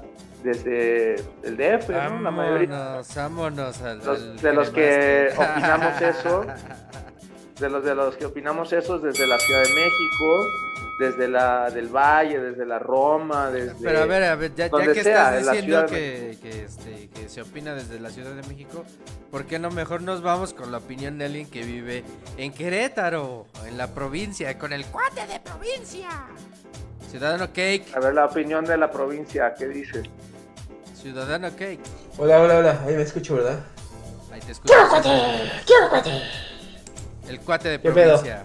Ah, ¿Qué pedo, hablando cuates del de tema- provincia? ¿Qué ¿De qué opinas hablan? desde, la pro- desde tu punto de vista provinciano, carnal? ¿Qué pedo, carnalito? ¿De qué, ¿De qué están hablando? De la inseguridad y la militarización del país. No, estamos hablando del tema de las armas, de la demanda del gobierno federal a eh, fabricantes y distribuidores de, alma- de armas en Estados Unidos, mi buen ciudadano. Pues nada más imagínate cuántas armas no ingresaron con el operativo rápido y furioso durante el sexenio de Felipe Calderón, el carnicero de Michoacán. Todo el desvergue que ha habido en el país, los cientos de miles de muertos, eh, debido, pues en gran parte a este, a este, El presidente eh, de México, Andrés. a este tráfico de armas, ¿no? Eh, Con respeto compradas- y con diálogo. compradas este por los narcos allá en Estados Unidos. Hay incluso una película por ahí mexicana. Es del hijo de Ripstein, no me acuerdo del nombre. Eh, de un morrillo que trabaja para los narcos y lo pasan cada rato a Estados Unidos, compra armas, no sé si la han visto, es una coproduc- coproducción México-Estados Unidos. Ah, que sale este. El, Un actor gringo, un actor el gringo muy de conocido. Perros de Reserva. el. Ese, ese. Está buena ¿Ya la viste? película, sí, sí, está bastante. Bueno, nos, nos habla de esta realidad, ¿no? De Ahorita cómo, te digo cómo se este, llama. De cómo los narcos eh, pues mandan a sus a sus emisarios ahí y se forran de armamento muchas veces más poderoso y mejor que el de las policías nacionales, que, que el de los cuerpos militares de nuestro país. Y esto es alrededor del mundo. Estados Unidos es también principalmente un capitalismo de guerra, basado en la guerra, en hacerle la guerra a otros países y, y en estar este, vendiendo armas y estar provocando que se rompan la madre la mitad de los países del mundo y para ganar unas para obtener ganancias multimillonarias a través de cuestiones como la venta de armamento. Así, así progresa el capitalismo. Así progresan los gringos. eh, así han Oye, y en Querétaro, ¿cómo progresan ¿Quiénes? eh, la gente allá? ¿Y eso Mira, qué tiene que ver con la el- del máster? Espérame, espérame. El actor que dice se llama Tim Roth. Tim Roth. Y la Pero la película, ¿cómo? se llama 600 millas. 600 millas. De Gabriel eh, Ripstein. Está muy buena, está bastante buena. dirigida por el hijo de Ripstein. Véanla, véanla, nos habla de, de esta problemática, de cómo hay una conexión entre el narco, la inseguridad en nuestro país, la matanza, de connacionales unos contra otros. Y ahí está la mano de Estados Unidos, bien metida. Oye, ¿no se llama 600 millas el hilo negro? ¿600 millas del hi- hilo negro? No, nada más se llama 600 millas. No, Y- no dice el hilo negro. Pues ya lo decía, ya lo decía Porfirio Díaz, pobre de México, tan tan lejos de Dios y tan cerca de los Estados Unidos. O sea, este desvergue de cientos de miles de muertos en el país se debe en gran parte a los Estados Unidos. Como las guerras civiles, como los golpes de Estado, Se debe principalmente. en casi cualquier parte del mundo es por los Estados Unidos y todavía este estos pinches hipócritas de la Asociación Estadounidense de Armas, de, de empresas fabricantes de armas, este, pues atribuyéndolo, ¿no? Ellos este, lavándose las manos y atribuyéndolo a la corrupción en México. Ciudadano. Fíjate, ciudadano. Para que, hay- que hay- vean la calidad, ¿no? Hay, Tienes hay razón, otra, ciudadano. hay otra película este que, que está medio mamalona porque sale el pinche Tom Cruise que se llama Barry Seal. Barry Seal está buena. No, bueno, si trabaja Tom Cruise ya valió ver. No, pero la, la película está buena porque es súper comercial y ya sabes, este, de, lo ponen como el super galán, el super vergas, pero medio te da un contexto general de cómo Estados Unidos aprovechaba los viajes de la droga desde Colombia para traficar las armas. La CIA decía, bueno, te damos chance de llevarte tu cocaína, de llevarla de aquí para allá, pero mientras me vas a aterrizar este cargamento de armas en este El Salvador, me lo vas a aterrizar acá. Bueno, en ¿qué es Cuba". Colombia? ¿Qué es Colombia sino el centro de operaciones, la base militar más grande que tiene Estados Unidos? Exactamente. Y Entonces, ve, No, la base militar más grande que tiene Estados Unidos está en Irak. No bueno, pero yo estoy hablando de este lado de, de- de este lado de América, compadre, de este lado del mundo. Ah, bueno, pues ¿Qué es? especifica. ¿Qué es Colombia sino la, la- la base de operaciones y la base militar de los Estados Unidos? Los pobres colombianos que siempre han sido gobernados por la derecha y por la ultraderecha, que ellos nunca han sabido lo que es un gobierno de izquierda, que ellos nunca supieron, supieron lo que es una revolución como con nosotros que sucedió hace 100 años y para bien o para mal nos dio determinada paz social y nos dio instituciones que evitaron que en los años 70 eh, padeciéramos dictaduras militares como otros países de Latinoamérica y que en el caso de Colombia pues no, no pasó así, guerrillas fallidas, eh, corrompidas y aplastadas por, por los Estados Unidos, por los gobiernos, por los gobiernos colombianos siempre de derecha y ve la situa- vean la situación en Colombia ahorita. Esta, Sí. es- este modelo del neoliberalismo en América, cómo está matando abiertamente a su disidencia, mata a sus manifestantes, le- les avientan hasta bombas. Ciudadano, Carajo, pero mira, los hay están, los están está- aventando, los están aventando a los ríos descaradamente. en Colombia. Mientras la OEA, mientras el imbécil de Almagro voltean a señalar a, a Venezuela o voltean a señalar a Cuba, donde pues por más que digan, eh, pues ni Chávez, ni con Castro, o con los Castro, que por cierto trascendió la muerte de Raúl hace unos días, este, eh, pues, se vio esto. Y ahí están los Estados Unidos detrás de todo. Pero perdóname, yo sé que yo sé que tú como eh, Mexican American, pues te vas a aprender, No, no, mi no. cremaster, pero Mira, tú eres doctor Mexican en... American. ¿En qué eres doctor? ¿En yo soy doctor, yo soy doctor en farmacias del doctor Simi, cuando quieras te puedo te puedo ir a atender, este cuento con termómetro no, ya, pues, o sea, respóndeme si es, es en Pues serio. de dónde somos egresados, compadre, de la No, pero Facultad de ¿eres Ciencias en qué, en? Ciencias Políticas y Sociales. Ciencias políticas, ok. Tú eres una persona, se podría decir, informada, educada, ¿no? Hasta, o sea, si nos Pues vamos... igual que todos los que estamos aquí, compadre, no más ni, ma- ni Sí, menos. sí, sí, no, o sea, no te me... Nos reunimos a marchar por nuestros Con nuestros derechos también. también. no es, no es una ofensa, o sea, no tiene malo. A ver, a ver, a ver, a ver, pero ya se están yendo para el otro lado, o sea, No, yo solamente poco. estoy diciendo, no me estoy yendo a ningún lado, solo estoy preguntándole al ciudadano en qué es doctor. Ya dijo.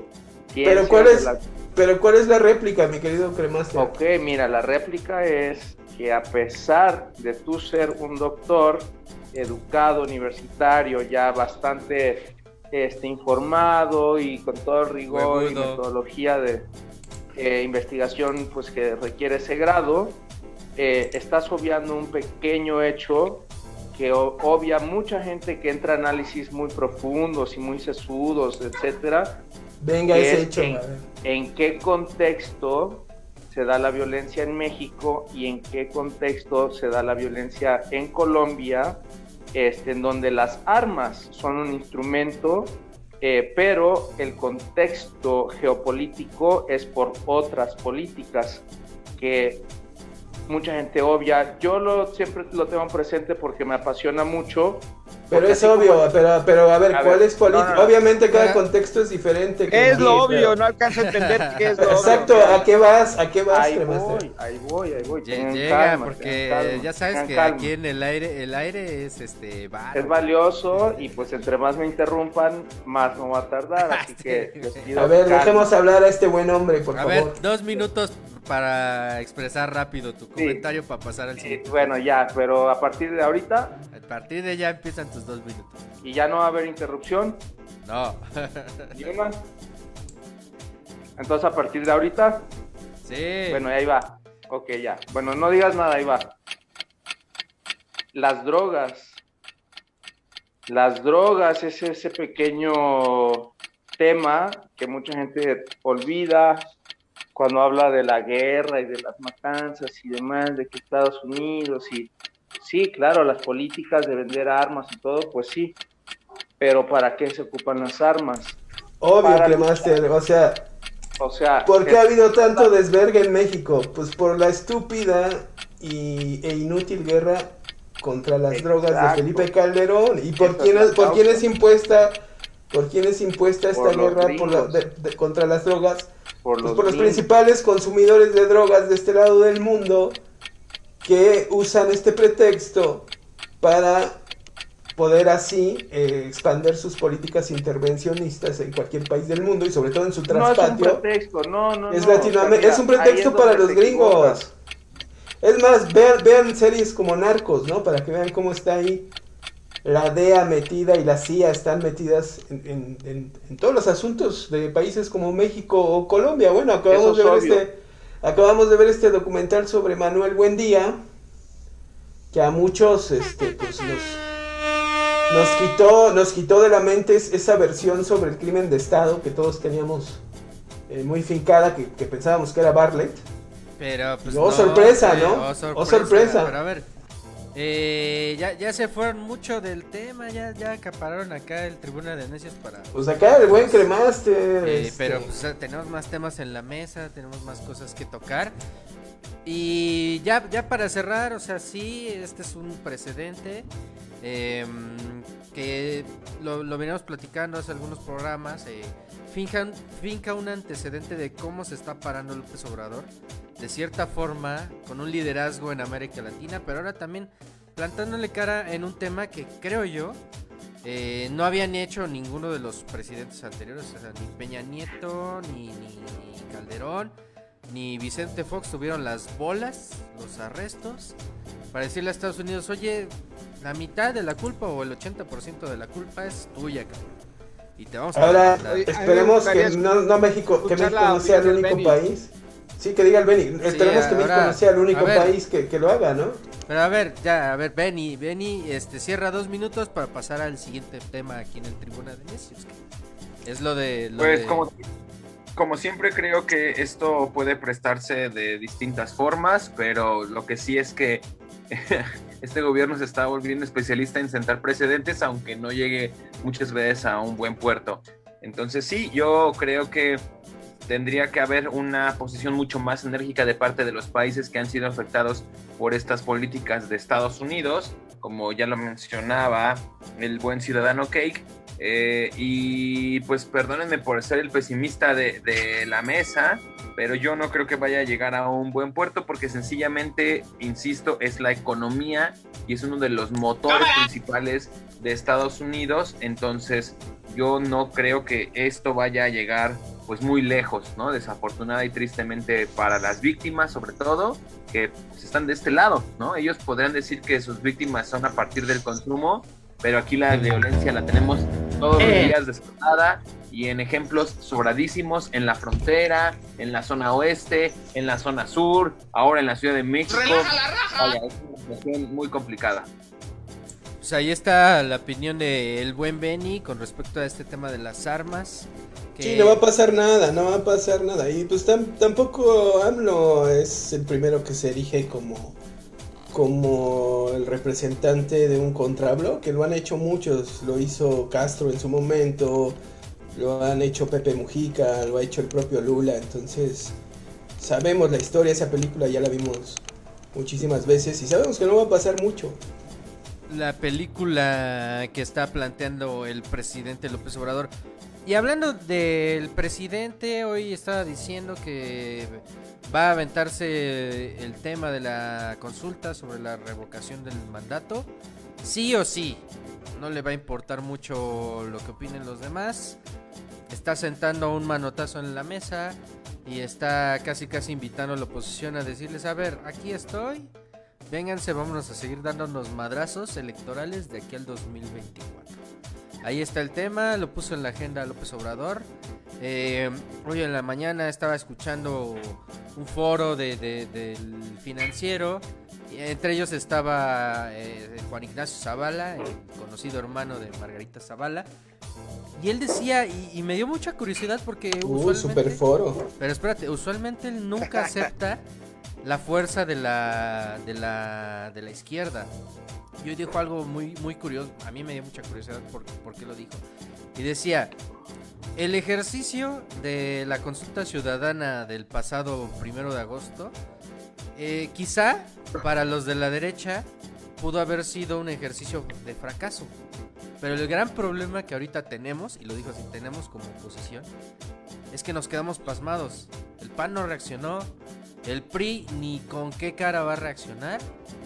Y lo único que están haciendo es que López Obrador puso una de sus piezas más a jugar dentro de esta baraja electoral de cara al 2024. A mí me sorprendió, o sea, que, ya dentro de la misma derecha estén empezando a hacer una autocrítica o, incluso estén empezando como ahí a temblar los que antes eran los máximos defensores o los máximos eh, derechosos y que digan López Obrador nos está ganando la partida, quiere decir que hay alarmas prendidas y super rojas ahí adentro. ¿Cómo ve, ves esto, mi buen este ciudadano Cake?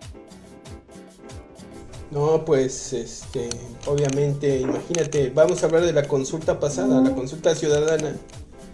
6 millones 600 mil ciudadanos. ¿Quién te saca a 6 millones 600 mil ciudadanos a la calle un domingo, un domingo de hueva, de estar viendo las Olimpiadas o el fútbol en su casa, a participar en una consulta que por más que diga la derecha que, fue un fracaso, pues eh, la cantidad de gente que asistimos y me sumo, junto con todos los que estamos aquí, pues no es para menospreciarla ni es cualquier cosa y pues la derecha lo sabe, lo sabe por Claro, ellos, ellos se basan en la mentira, se basan en, repetir mil veces discursos como, como el fracaso de la consulta ciudadana. No, saben que el domingo pasado la sociedad civil mostramos el músculo y eso no fuimos, yo creo, no asistieron ni la mitad o ni la cuarta parte de los que, pueden saltar a la calle en, en un momento determinado este, para defender a, a la 4T y a AMLO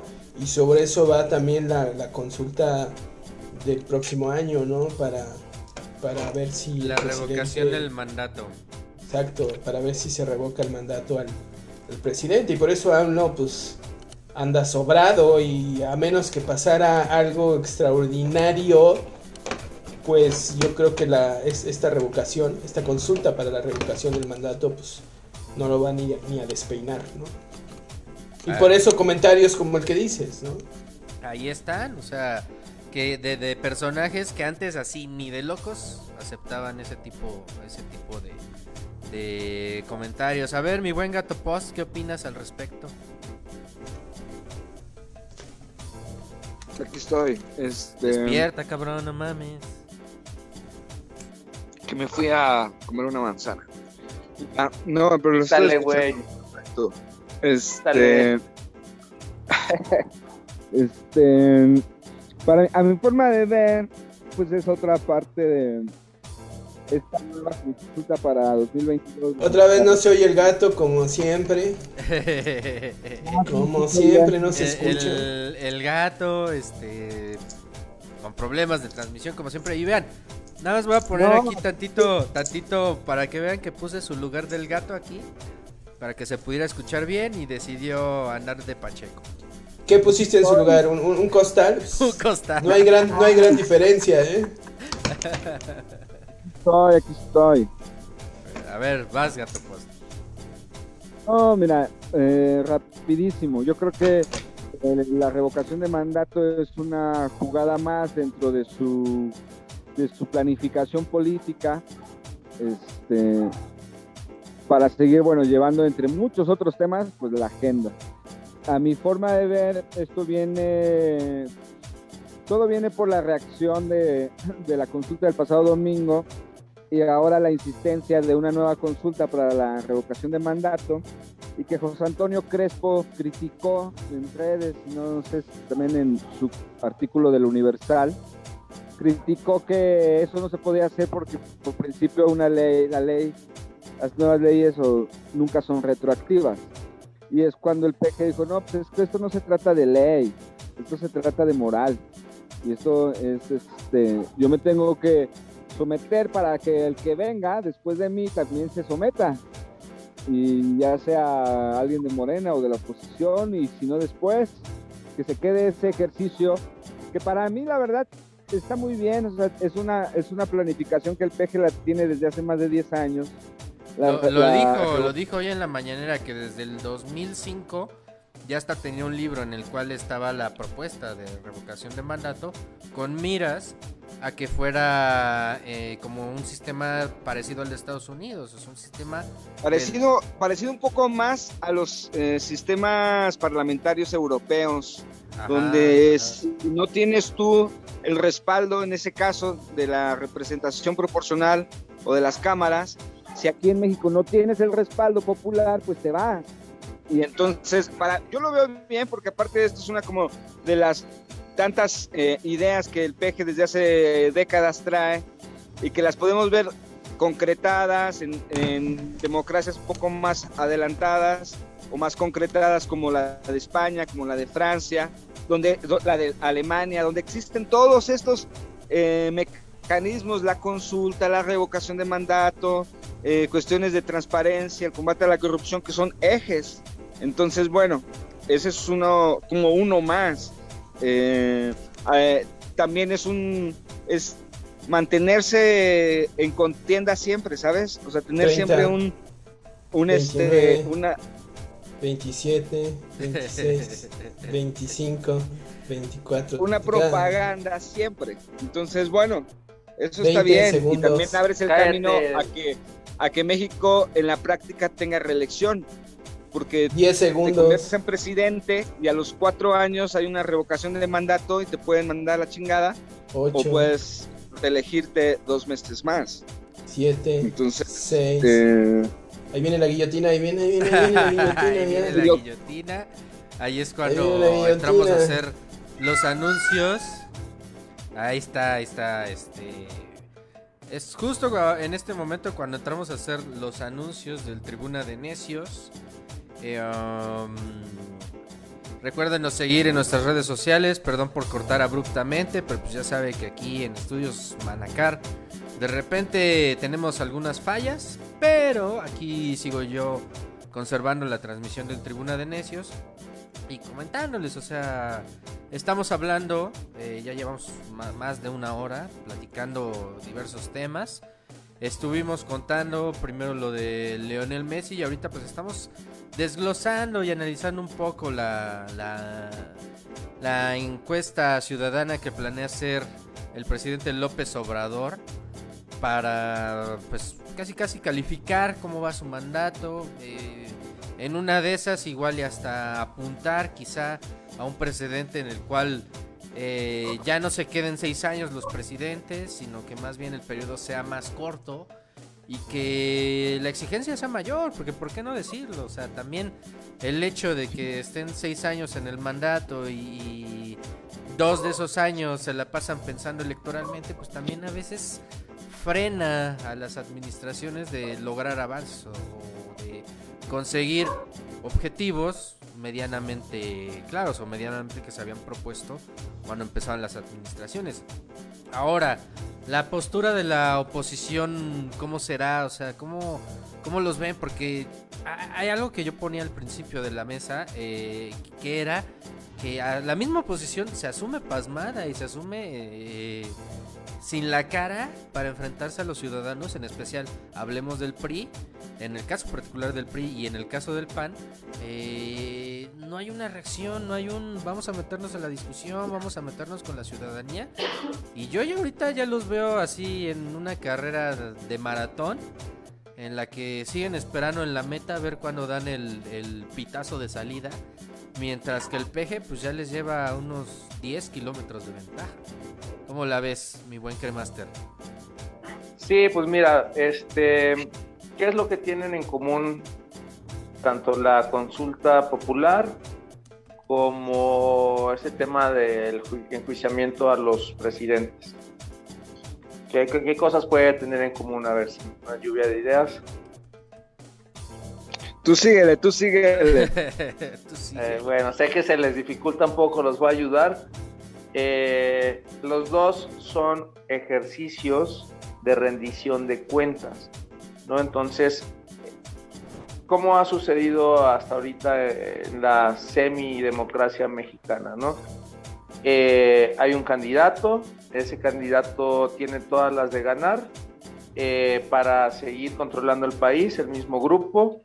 Eh, ya no es tan burdo, ya tienen que persuadir a la gente, a la mayoría que son pobres, eh, con fórmulas pues bastante practicadas como las novelas de Televisa, eh, que aunque mucha gente como nosotros pues pedimos un poco de programación un poco más moderna, un poco más inteligente, eh, pues nos dan lo que supuestamente queremos ver la mayoría de los mexicanos y a veces es cierto, ¿no? O sea, la familia peluche, eh, comedia bastante eh, burda, eh, que tiene su gracia, ¿no? Pero no es chistoso si empezamos a tomar nuestras decisiones políticas con esos mismos criterios, ¿no? Entonces, Peña Nieto fue la epítome, yo diría, de todo este Star System de Televisa y el PRI, la política y todo lo que significó México el siglo XX, gran parte del siglo XX.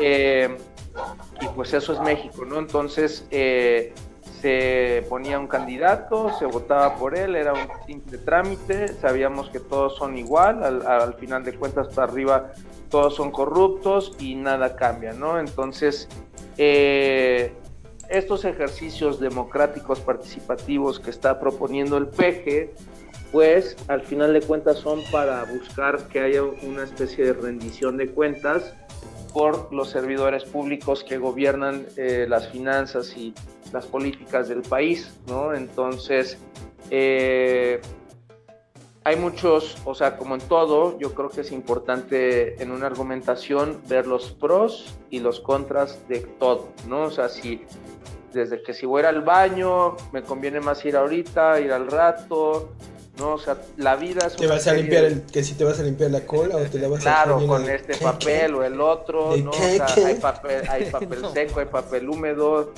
Sea, dependiendo de, cómo te sientas en el momento, en, ese momento, tomas una decisión, ¿no? Y toda la vida es así, es sí o no, sí o no, sí o no. ¿No?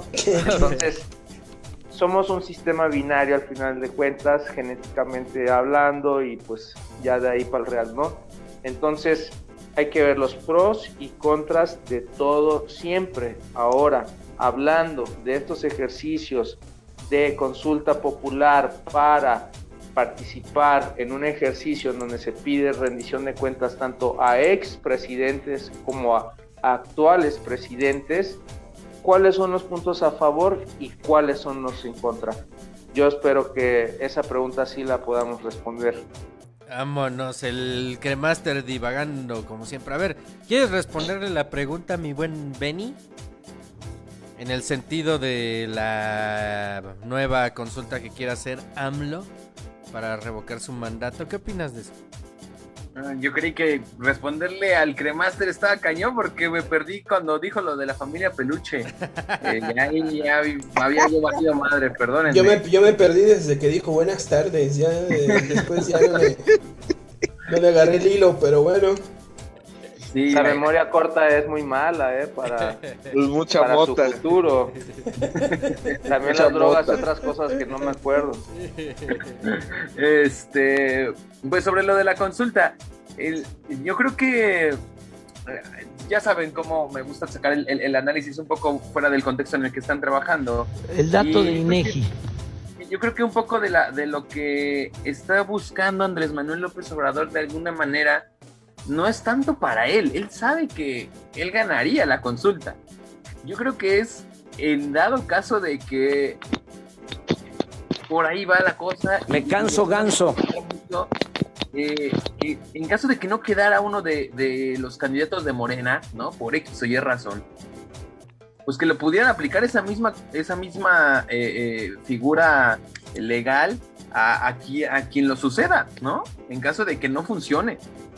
Eh, o incluso a uno mismo de su partido, ¿no? Yo ya estoy pensando un poco de manera medio, medio truculenta, medio. Huevo, eso es lo que queremos pensar aquí, truculento. Pero, pero yo sí creo que la figura de la, de la, de la consulta de revocación de mandato eh, no es para él. Él sabe perfectamente que la popularidad que ha mantenido en estos tres años no ha bajado del 50%, ¿eh? Pese a la pandemia, pese a la inseguridad. Acaba de 60% la última, la Acaba de ayer de del subir. financiero. Exacto. O sea, pese a todo, pese a los, a los escándalos de corrupción de sus familiares, de sus Fíjate, propios hermanos. fíjate, fíjate, ahí te va el dato, Benny, para que, para completar lo que tú estás diciendo. Según el mismo financiero, respecto a la encuesta a, a la consulta ciudadana del pasado domingo, 90 de los 7 millones que fueron a votar, que para la oposición son pocos, pero para cualquier partido son un chingo, de los chiquiteros, eh, 90% de los que fueron a la consulta ciudadana votó por el sí.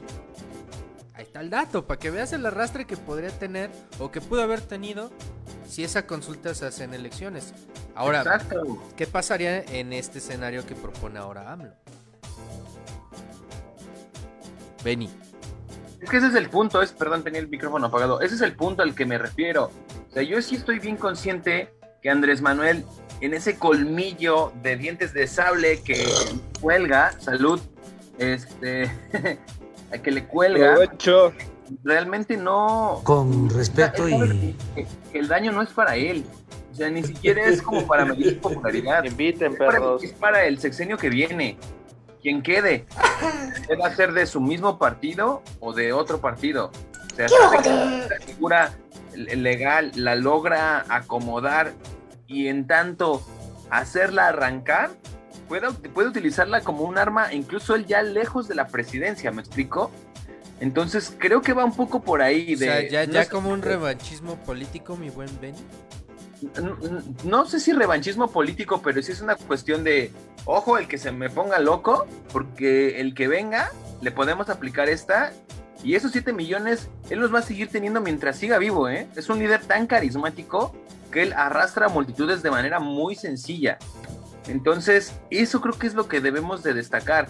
Si le está dando herramientas, oportunidades, sacando el pecho a la oposición, creo que eso ya está más que superado. La oposición es una broma inexistente que no tiene ni pies ni cabeza y que a final de cuentas, insisto, la consulta no es para él, la revocación del mandato no es para él, es para el que viene. Vámonos, eh. A ver, ¿de quién le quiere responder al Ben? Y eso que puso en la mesa está bastante sabrosón. Pues eso es obvio, o sea, ¿cómo se lo va a hacer para que lo quiten de la presidencia a él? ¿No? O sea, obviamente él sabe que no lo van a quitar. Es para quien venga, que no sea él, que no tenga los principios eh, éticos que tiene él, que sí pueda ser juzgado y, quitado de la posición. ¿no? O sea, todo lo que está haciendo es estructural, no es por un individuo, no es el individuo, ¿no? Por más que lo hayan tachado de mesiánico y la chingada, o sea, él es una persona muy institucional que está haciendo cambios estructurales, pero para bien, ¿no? No para, no para pinche reforma energética y esas cosas. ¿no? Ahí está, ahí Anda, está anda ver, sobrado el este, peje. Cake. A ver, Cake, Anda, so- anda sobrado el peje, sabe, sabe con lo que cuenta. Anda echando mano en su fierro, como queriendo pelear. Como dice el corrido del hijo desobediente. A ver aquí, saludos a Monse Monkiki que nos está escuchando desde el Facebook conectada y nos tiene varias preguntas. Eh, la primera es que si consideran que la consulta fue un fracaso exitoso ya que fueron pocos votantes, pero se decían triunfantes porque esos pocos votaron por el sí. ¿Quién responde eso? A ver, Gato Post, a ver, rífate. Tú que no has hablado casi en este tramo. Bueno, eh, pues un fracaso exitoso, pues ahí está ya como, qué mejor definición, ¿no? O sea, yo creo que no es un fracaso para las miras originales, que era como, como lo que acaban de decir, hacer cuestiones estructurales. Después de la consulta del domingo van a haber más consultas. eh, puede ser una revocación del mandato u otras consultas que se van a ir presentando. Entonces, en ese sentido, más es un rotundo éxito, eh, independientemente que solo haya sido el 7.7% del padrón electoral. Eso te habla de que en un mal día, eh, en un mal día, el PG tiene todavía este, al menos la mitad de votos para ganar una presidencia. Hay presidentes que ganaron eh, la presidencia con 14 millones de votos, como Calderón. Entonces, en un mal día, él sacó a la mitad. Eh, aparte, no, no debemos dejar de lado, que eso lo platicamos el lunes pasado, no debemos dejar de lado que esta consulta tuvo que haber sido el 6 de junio. Y si hubiese sido el 6 de junio, que la participación fue del 52%, eh, ahorita mismo estaríamos hablando de otra cosa. Entonces, y ese primer... Eh, esa, esa diferencia de no haber sido en las intermedias fue a propósito de la oposición. La oposición no quería esto, porque recordemos que todo esto fue una reforma a la constitución y que la oposición se dio con la única condición que no se celebrara el mismo día de la elección, sabiendo que iban a perder de todas, todas. La oposición sabe que pierde de todas, todas. Entonces, medianamente ahorita es rescatar, como dice el dicho, este, de lo perdido, eh, lo que se pueda rescatar, no recuerdo cómo va el dicho, pero... De lo perdido, lo ganado, de lo perdido, lo ganado. Exacto, exacto. La idea, Entonces, la idea es esa, la idea es esa, gato. para, eh, para la consulta, pues un fracaso, no, no, no, no fue un fracaso. A lo mejor sí había quien, yo me incluyo en algún momento que dije, no mames, van a salir, no van a, no van a salir 37, pero van a salir 30, 25, Mira, mira, va a gato, algo histórico. tre- 37 millones de, de vatos era misión imposible, tomando en cuenta que en 2018 solo fueron 31 millones los que votaron por AMLO. O sea, estaba muy alta la expectativa, vamos a ser realistas, pero también se trata de un recurso normativo legaloide que, este, ok, no se cumplió conforme al, reglamento eh, electoral y etc, etc para que fuera vinculante o se considerara vinculante la consulta. Pero más allá de eso y, de esa superficie en la que se queda la derecha y sus, sus opinólogos y los... Pasmada. Los, los, los opinólogos de 280 caracteres del Twitter, pues vámonos al análisis político, o sea, 6 millones 600 mil personas que salieron el domingo a participar en una consulta popular a medio gas con no mucha difusión por parte del INE, con deficiencias, vamos a llamarle así, deficiencias por parte del INE, como eh, pues, eh, muchas casillas que no estaban en donde supuestamente tenían que estar. Eh, hay quienes hablan que se usó esta táctica del ratón loco, que es una de las tácticas de la ingeniería del fraude que inventaron los priistas y que es eh, precisamente colocar las, las casillas en, en otros lados para que la gente se canse de estar buscando y ya A no mí- vote. A mí justamente me tocó, o sea, mi casilla donde voto siempre es a dos cuadras de la casa de mi jefe, que es donde tengo mi credencial de elector. Y entonces, eh, yo antes de ir dije, no, voy a revisar el, la página del INE para ver dónde está la casilla. Y resulta que estaba en otra colonia, dentro de la misma alcaldía, pero en otra colonia. ¿Y cómo le hiciste para, para ubicarla? Espérate, espérate, o sea, ahí, ahí venía el mapa y pues ya yo, yo, yo conozco muy bien la zona de, de- de la alcaldía donde vive mi jefe. Y ya dije, a huevo, aprovechín. Este, ahí, ahí, ahí yo llego. Llegué y, eh, y haz de cuenta que después mi tía quería ir a, llevar a, votar a mi abuelita. Y estaban en otra colonia porque los habían mandado a... eh, en este caso era nuestra casilla era en la San Rafael y ella la mandaron a Camarones. Entonces me marca y me dice, oye, ¿ya sabes dónde está la casilla? Y le digo, no, pues vete a tal lado. Entonces así, imagínate, ese es un caso de miles... De muchos. Yo mismo fui a mi mesa el domingo, subí un videíto ahí en, en- en nuestra cuenta de Twitter.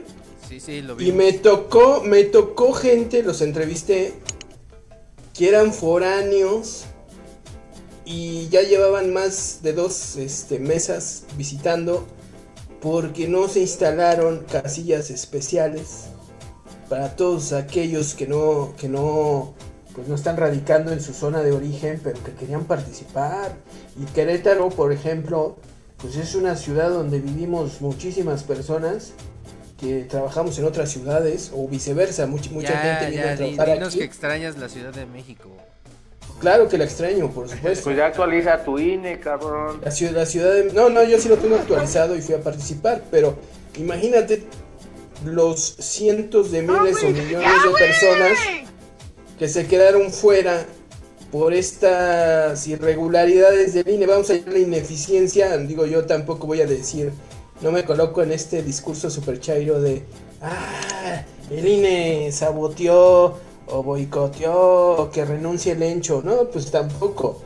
Este, pero sí hubo una ineficiencia, hubo una inoperancia para, para llevar a cabo la consulta popular y por supuesto que la actitud de pues, consejeros como Lorenzo Córdoba, como este Ciro Murayama, pues este que no son nada, nada, nada, nada imparciales, pues despiertan y alimentan mucho estos discursos que hablan de que pues están comprados o, que están este pues, en contra de la 4T, ¿no? Exactamente, y que justo también en la mañana el PG dijo, eh, y que muchos, sobre todo opinólogos de, de la derechosa, cuando pasaron las elecciones dijeron, bueno, eh, AMLO porque ya no le conviene, ya no va a volver a tocar el tema del INE, ni de su reforma, ni nada, y hoy, en la mañana tempranito, enlaza este tema de, de lo de la consulta ciudadana con lo del tribunal y le mete todavía un madrazo al INE y dice, yo creo que sí, que sí, en los siguientes meses vamos a seguir hablando de este tema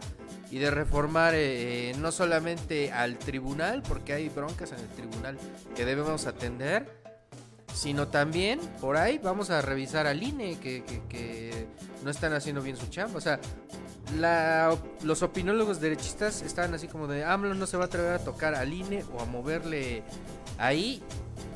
Y hoy dice, ¿no? Si le vamos a mover o vamos a ver qué, podemos- qué mecanismos podemos ocupar para sanear estas dos instituciones. Su Y ahí está, postura ahí fue está el muy, tiro. Ahí está el tiro cantado su ya. postura fue muy, fue muy clara y hasta cierto punto radical, porque dijo que renuncien por dignidad, que renuncien todos, como y de ahí se lanzó a hablar sobre una reforma y una transformación en eh, en todo lo que es cuestiones electorales, tanto INE como Tribunal Electoral. Entonces, eh, ahí se ve, o sea, em, para mí es un tema de los muchos otros que hay, pero que el PG le pone singular atención porque es como mantiene viva un punto de conversación muy polémico. Y toda la derechiza se va con eso y toda la derechiza alimenta la propia agenda del PG. Entonces, pues eso lo, lo vamos a tener de aquí hasta el 2022 que se haga la revocación de mandato. A ver, ahí te quiero escuchar, mi buen Benny, ¿qué opinas? ¿Qué opinas en específico de este Ah. posible modificación institucional al tribunal y al INE? Pues es algo que ha estado buscando Andrés Manuel López Obrador desde hace bastante tiempo. No es la primera vez que manifiesta su desacuerdo con el INE y él ha dicho que no se va a meter, pero pues de alguna manera la opinión de un presidente eh, hace, hace mella, ¿no? Y sí pesa en el contexto político electoral que estamos viviendo todo el tiempo. Entonces, cuando él dice, no, no lo hago para, para entrometerme en ningún poder, pues de alguna manera lo hace, insisto, porque pues es el presidente. Entonces, con esta situación y con lo que dijo Monreal de que urge que el poder legislativo también interfiera en esta situación para poner orden de- dentro del trife, pues nada más demuestra que sí hay una clara, clara intención de poder modificar de alguna manera, no sé si a su favor, supongo que sí, pero tanto el triple, tanto el trife como el INE. Y, tiene razón el gato, ¿no? Sí anduvo muy sacale punta el presidente en la mañana al decir pues que renuncien, que renuncien por dignidad porque siguen ganando más dinero que el presidente, porque siguen teniendo más privilegios que todos y pues la verdad eso es del régimen anterior. Entonces, a final de cuentas, creo que le van dando argumentos para poder, eh, pues para poder, poder hacer un cambio ahí estructural dentro de estas dos instituciones. Ahora, eh, no sé si es necesario, pero lo haré. También el PG comete una pifia enorme al citar un tuit que era falso. Y lo hizo en cadena nacional y lo hizo en la mañanera. Eh, con este Reyes. le van a aplicar el quién es quién en la Él, mañanera. él se va a aplicar el quién es quién el próximo martes, ¿no? Él va a salir por andar diciendo mentiras. Pero pues también ahí demuestra que su equipo de comunicación de vez en cuando lo deja morir solo, ¿no? Entonces eh, yo creo que ahí también podríamos estar analizando parte del discurso del propio presidente donde pues incluso no se da la oportunidad de cerciorar la propia información que muestra en cadena nacional, que eso lo hace a mi consideración vulnerable para las críticas y para demostrar que justo muchas de las cosas que dice a veces o en muchas de ellas son mentiras. Muy bien, mi buen Benny, gracias por, por el comentario, gracias por, por la opinión aquí en el Tribuna de Necios. Voy a cortarlos tantito porque fíjense, ayer eh, que, eh, que Ya te de cagar. No, no, no, güey. ayer que estábamos transmitiendo en Twitter, este, Te cagaste. También me cagué. Eh, no, no necesariamente. Este llegó un escucha de Orizaba eh, y le dimos la palabra y ahora me estoy topando que resulta que acá en YouTube, donde donde ya estamos también transmitiendo en vivo, pues está el buen Daniel Ventura, nuestro primer com- comentario de YouTube. Y se los quiero leer nada más ahí para, para que no se quede en el tintero. Dice Daniel Ventura, un amigo me informó que la compra de armas en Estados Unidos es tan habitual y normalizado como comprar dulces por Amazon. Considero que es irresponsable de parte del gobierno de México el hecho de culpar a los fabricantes de armas. Porque como bien mencionas, es escuchar culpas de un problema que inunda México desde sus inicios. Se llama El Aviador, bueno, era la, la película que decíamos. Y... No, pero no, no era el ameador, era esa de 13 millas. Fíjate, no, yo mencioné hilo otra, negro, la de el Barry Seal, negro. la de Barry Seal, sí, en, le decían el aviador.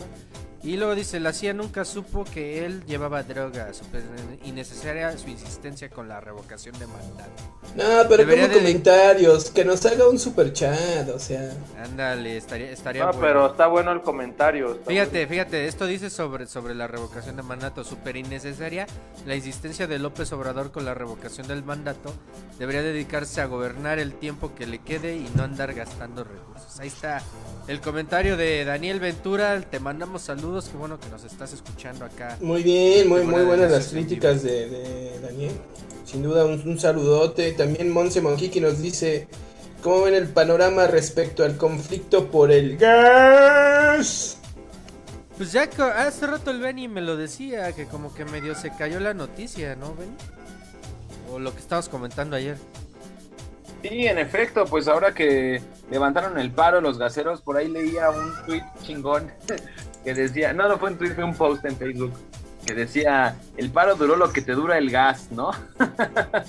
duró un día. Entonces, este, pues nada, digo, estos gaseros que ya Caja mencionábamos china, ayer, andaban jugándole a las fuercitas con el gobierno y la verdad es que pues, se quedaron ahora sí como se escribe en redes, ¿no? Como payasos, porque duró muy poco el, el, el, el paro, eh, ellos dicen que siguen enojados, pero pues Le, al final- le- le quisieron jugar al Don Vergas, pero pues ¿quién pierde más finalmente? Claro, claro, o sea, también ellos pierden en ventas un chingo, ¿no? Entonces, pues nada, como que a regañadientes dijeron, bueno, lo, lo paramos, dejamos de hacer el paro, pero estamos en desacuerdo, déjame decirte que estoy en desacuerdo. Entonces, pues la nota ahí cayó y yo creo que en ese sentido, pues habrá, ah, ah, buscarán la forma de llegar a acuerdos con el gobierno federal, porque creo que se dieron cuenta que también iban a perder muchísimo eh, en cuanto a esta situación ¿Qué, si qué se es, mantenga. qué es lo que también decía AMLO en la mañanera? ¿no? O sea, hicieron contratos leoninos, eh, sobre todo en el gobierno de Enrique Peña Nieto, en el cual eh, compramos excedentes de gas que ni siquiera tenemos dónde gastárnoslos o cómo gastárnoslos. Supongo... ¡El gas! Y entonces, pues de repente dice, pues estas mafias también las tenemos que atender porque fueron parte de, de ese de ese movimiento. ¿Cómo ves, mi buen este gato post? A, a los comentarios que hacen nuestros seguidores en, en redes sociales. Eh, bueno, yo en este caso estoy un poco en desacuerdo en el punto cuando nos mencionan que se ponga a gobernar. Porque yo creo que está, yo creo que está haciendo muchas cosas, no sé si buenas o malas, eso sí. pero sí se están haciendo muchos cambios administrativos. Porque, por ejemplo, hoy se denunció. Bueno, llevaron como tantas veces en la mañanera denuncias periodistas de provincia y mm, es de las primeras veces que menciona a este Roberto Salcedo, que es el nuevo secretario de la Función Pública. Y es ahí donde yo me acuerdo que cuando se va Irmeréndira había muchos casos pendientes y yo digo, ah, pues otra vez, tiene que, se tiene que regresar a esa tarea de... si hay una, una herramienta para combatir la corrupción, pues es la Secretaría de la Función Pública. Hay otras herramientas, pero la encargada de todo eso, pues, eh, se tiene que poner otra vez de protagonista. Y bueno, hoy lo mencionó el presidente. Y es un ejemplo de muchas otras cosas. Por ejemplo, hoy se va a Los Cabos. eh, mañana, la mañanera es desde allá. Se avienta todo el fin de semana por Sonora, por Chihuahua. Eh, y poco se habla de cuánto es lo que el pinche PG empieza como a- con todo y pandemia a visitar, ¿no? Hace dos, ocho días en Badiraguato y en toda la sierra de Nayarit, que ahí ya no lo platicamos, ¿no? Porque hubo la polémica de que se iba a visitar a, a la familia del Chapo y todo eso, pero en realidad lo que sí está haciendo es visitando zonas como ahora que va a Chihuahua, que va a ir a inaugurar una algo de la pinche guardia, pero son zonas que en algún momento estaban tomadas por el por el crimen organizado, como ahora mismo zonas como Michoacán, que ya hablaremos del caso. Yo creo que también el presidente tiene que, que llegar a este tipo de zonas. Ahora con el cambio de gobernadores, pues se supondría que, que el presidente eh, siguiera haciendo este tipo de acciones. Eso va mi comentario cuando dicen que se ponga a gobernar. Yo creo que sí está haciendo un chingo de cosas. Que le resulten todas, no creo, ¿no? Que todas sea de puro 10, tampoco creo. Habrá muchas cuestiones que mejorar. Y sobre pues, el, el- lo que nos comentaba sobre la revocación, pues es lo que hemos platicado, de que bueno, mm, no es para él precisamente, pues él, él tiene ahorita el 60% de aprobación según la última encuesta del financiero. Este, con todo y pandemia, diría el ciudadano, ok, no es para él, pero es un ejercicio de ejemplo estructural, es decir, a partir de en esta fecha, el que venga se va a someter a lo mismo, y creo que ahí radica la importancia. Entonces, eh, eh, bueno, por lo que nos comentaba el buen Diego, no sé si quién fue quien comentó. Eh, No le cambies el nombre. Se fue llama Daniel Ventura. Daniel Ventura. YouTube. Saludos Daniel a Ventura. saludos a Olaf Ragnar, nos dice, ya llegué perros, lo del gas terminó solo en un pedito.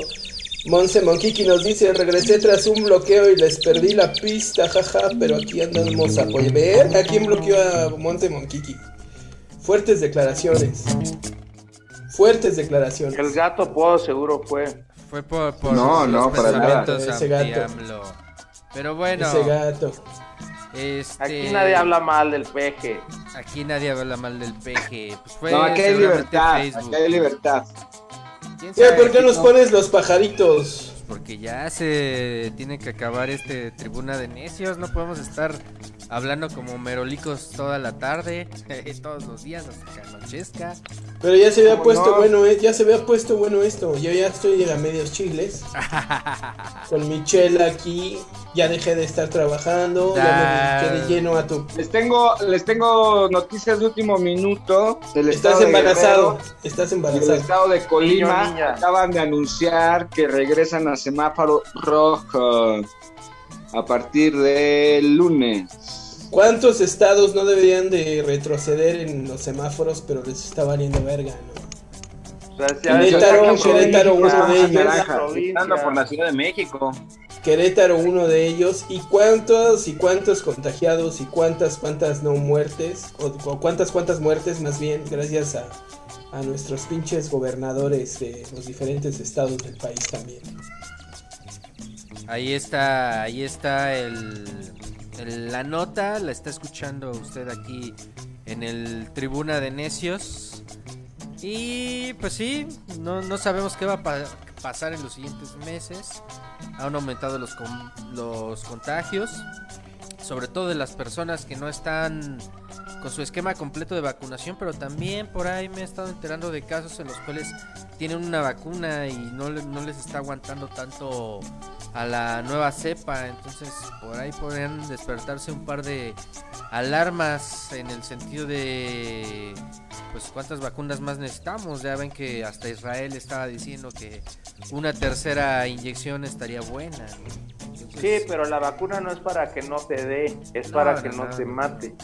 Nadie, aquí nadie ha dicho que no te va a dar COVID si te vacunas. Esa, deberías de conectarte más seguido, mi buen este cremaster a los, a los este, tribuna de Bueno, necios. entonces por más que te vacunes te va a dar, aunque, o sea, no importa, ¿no? Pero se supone que No, te y da también te puede fuerte. matar, también, también te puede matar, no hay que malinformar, también hay un cierto porcentaje, pero bueno, es muchísimo Ha más. muerto, ha muerto gente que tiene vacuna o que tiene solo una dosis. Pero Bueno, hay menos. que- Pero a ver, Está el caso de está el caso del mínimo. Sami, ¿no? Está el caso del Sami que ya tenía una, una dosis de la vacuna, ¿no? Este, era lo, lo que se dijo, pero, o sea, también habría que ver ahí. Porque no se informó mucho sobre ese caso, o sea, nada más fue como lo dieron a conocer su familia, ya ya que había pasado incluso el- la incineración. Y Y supongo que supongo que Eugenio Derbez le, le cubrió todos los gastos de su funeral y todo eso, ¿no? Esperemos, Tan buena porque- persona que es que es eh, Eugenio Derbez, ¿no? pues esperemos, porque si no, pues qué, qué- qué mala onda, ¿no? Pero bueno, este estos son los comentarios, estamos viendo en el Tribuna de Necios. Espérate, Tatanka, quedan seis minutos. O sea, Ah, pues tengo que darle paso a- al Benny para que se vaya despidiendo. A ver, vete despidiendo. a ver, Benny. No, pues muchas gracias como siempre a quienes nos aguantan tanto tiempo. La verdad es que eso sí es maratónico y de agradecerse, festejarse e invitarse las chelas, como no. Y pues nada, ya nos estaremos eh, escuchando la próxima semana. Mañana todavía hay Tribuna Express, que insisto, no sé cuál es más largo. No sé cuál es el de WhatsApp, ¿no? Y cuál es el africano. Este, pero bueno, entonces la verdad es que eh, tenemos muchos temas en la agenda todavía, siguen pasando muchas cosas y yo en lo particular sí creo que Messi tiene todavía mucho que dar. Eh, esperemos llegue a un buen equipo donde lo sepan valorar y suerte a toda la mesa. Gracias, Benny. Gracias, Saludos. mi buen Benny. Este, Cremaster, rápidamente despídete de, de la banda del Tribuna de Necios. Eh, pues aquí los esperamos todos los jueves. Eh, déjenos sus preguntas, sus comentarios, aquí los leeremos este, y que se armen los chingazos.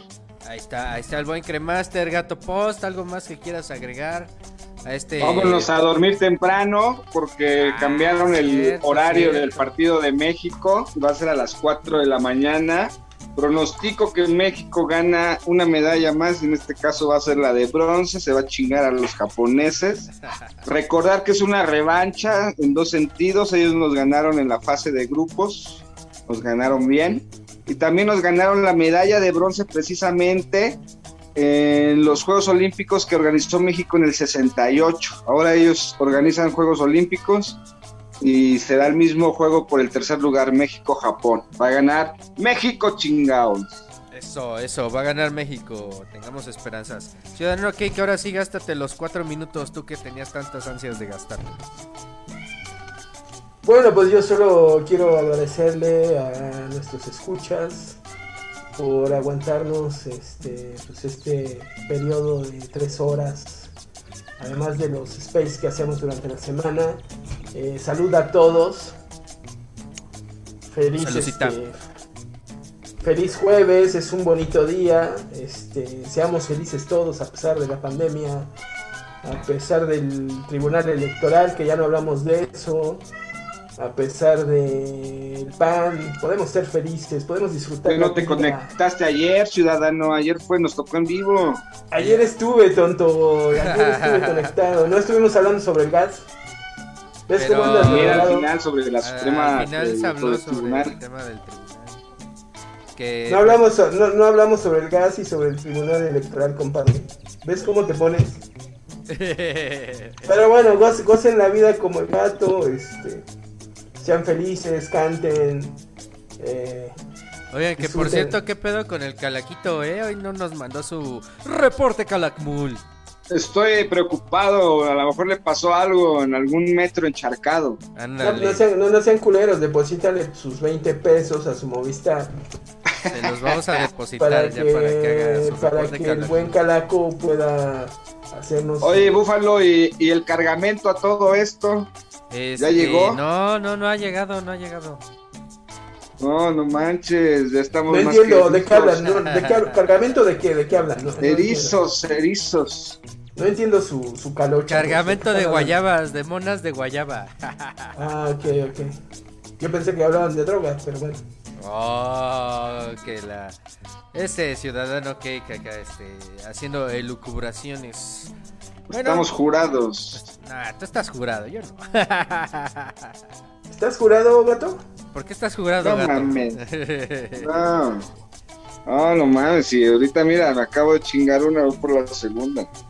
Vámonos. Yo insisto, yo insisto que los viernes hagamos un, un Spaces dedicado únicamente a las principales notas del TV novelas y del TV Notas. Pues podríamos hacerlo, podríamos planearlo. No, no sé si más temprano para, para podernos irnos a disfrutar el viernes y echar desmadre. O. o pues ¿Qué ahí no estás viendo la tercera ola, cabrón? Y que hay que guardarse. Pues No, no, bueno, ver, ¿quién no, lo está no. diciendo? ¿Quién lo está Cálmate, diciendo? pinche moralino, no El- mames. El gato El que se sale a la calle sin moralino, no cubrebocas mames, quiere venir a darnos lecciones de... Te digo, pinche. Nos quiere venir a dar lecciones de moralina. Detrás, detrás de ese amante de, de López Obrador se esconde un, un moralino cualquiera. Nada, bueno, si les contáramos el pasado político del gato. Eso se lo contaremos en otra edición del Tribuna de Necios, pero ya, ya, ya lo sabremos más adelante. Bueno, yo No me- salgan, quédense en sus casas. Quédense en sus casas, no vayan a echar desmadre, este...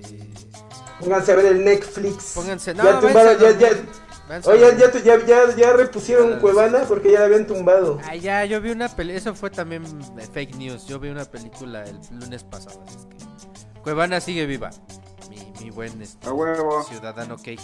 Pero bueno. pues- Espérate, Tatanka, queda un minuto, cantemos todos. canta, canta, a ver. Oh, what a beautiful morning. Síganme, arroba mi And ah, what a beautiful day. And ah, what a beautiful feeling. Everything's gone ustedes y sus amigos. to my... Síganos en todas las redes, Tribuna de Necios, Instagram, Facebook. Ya, ya, ya no alcanzó el Gato Post a dar su anuncio comercial, pero sí, síganos en todas las redes sociales. YouTube, Facebook, Twitter, Instagram, Spotify, todos lados estamos en el Tribuna de Necios. Eh, Estamos tratando de hacer el programa de lunes a jueves. No les crean estos locos. Quizá hagamos uno el viernes, pero más cortito, analizando esto. Y, pero mientras, pues escúchenos en el Tribuna de Necios eh, a las 5 de la tarde. En el 5 por el 5. Y diviértanse mucho, pásenla bien, disfruten la vida, infórmense, lean bastante, eh, no se dejen engañar y recuerden siempre defender la verdad. Esto fue el Tribuna de Necios, hasta la próxima.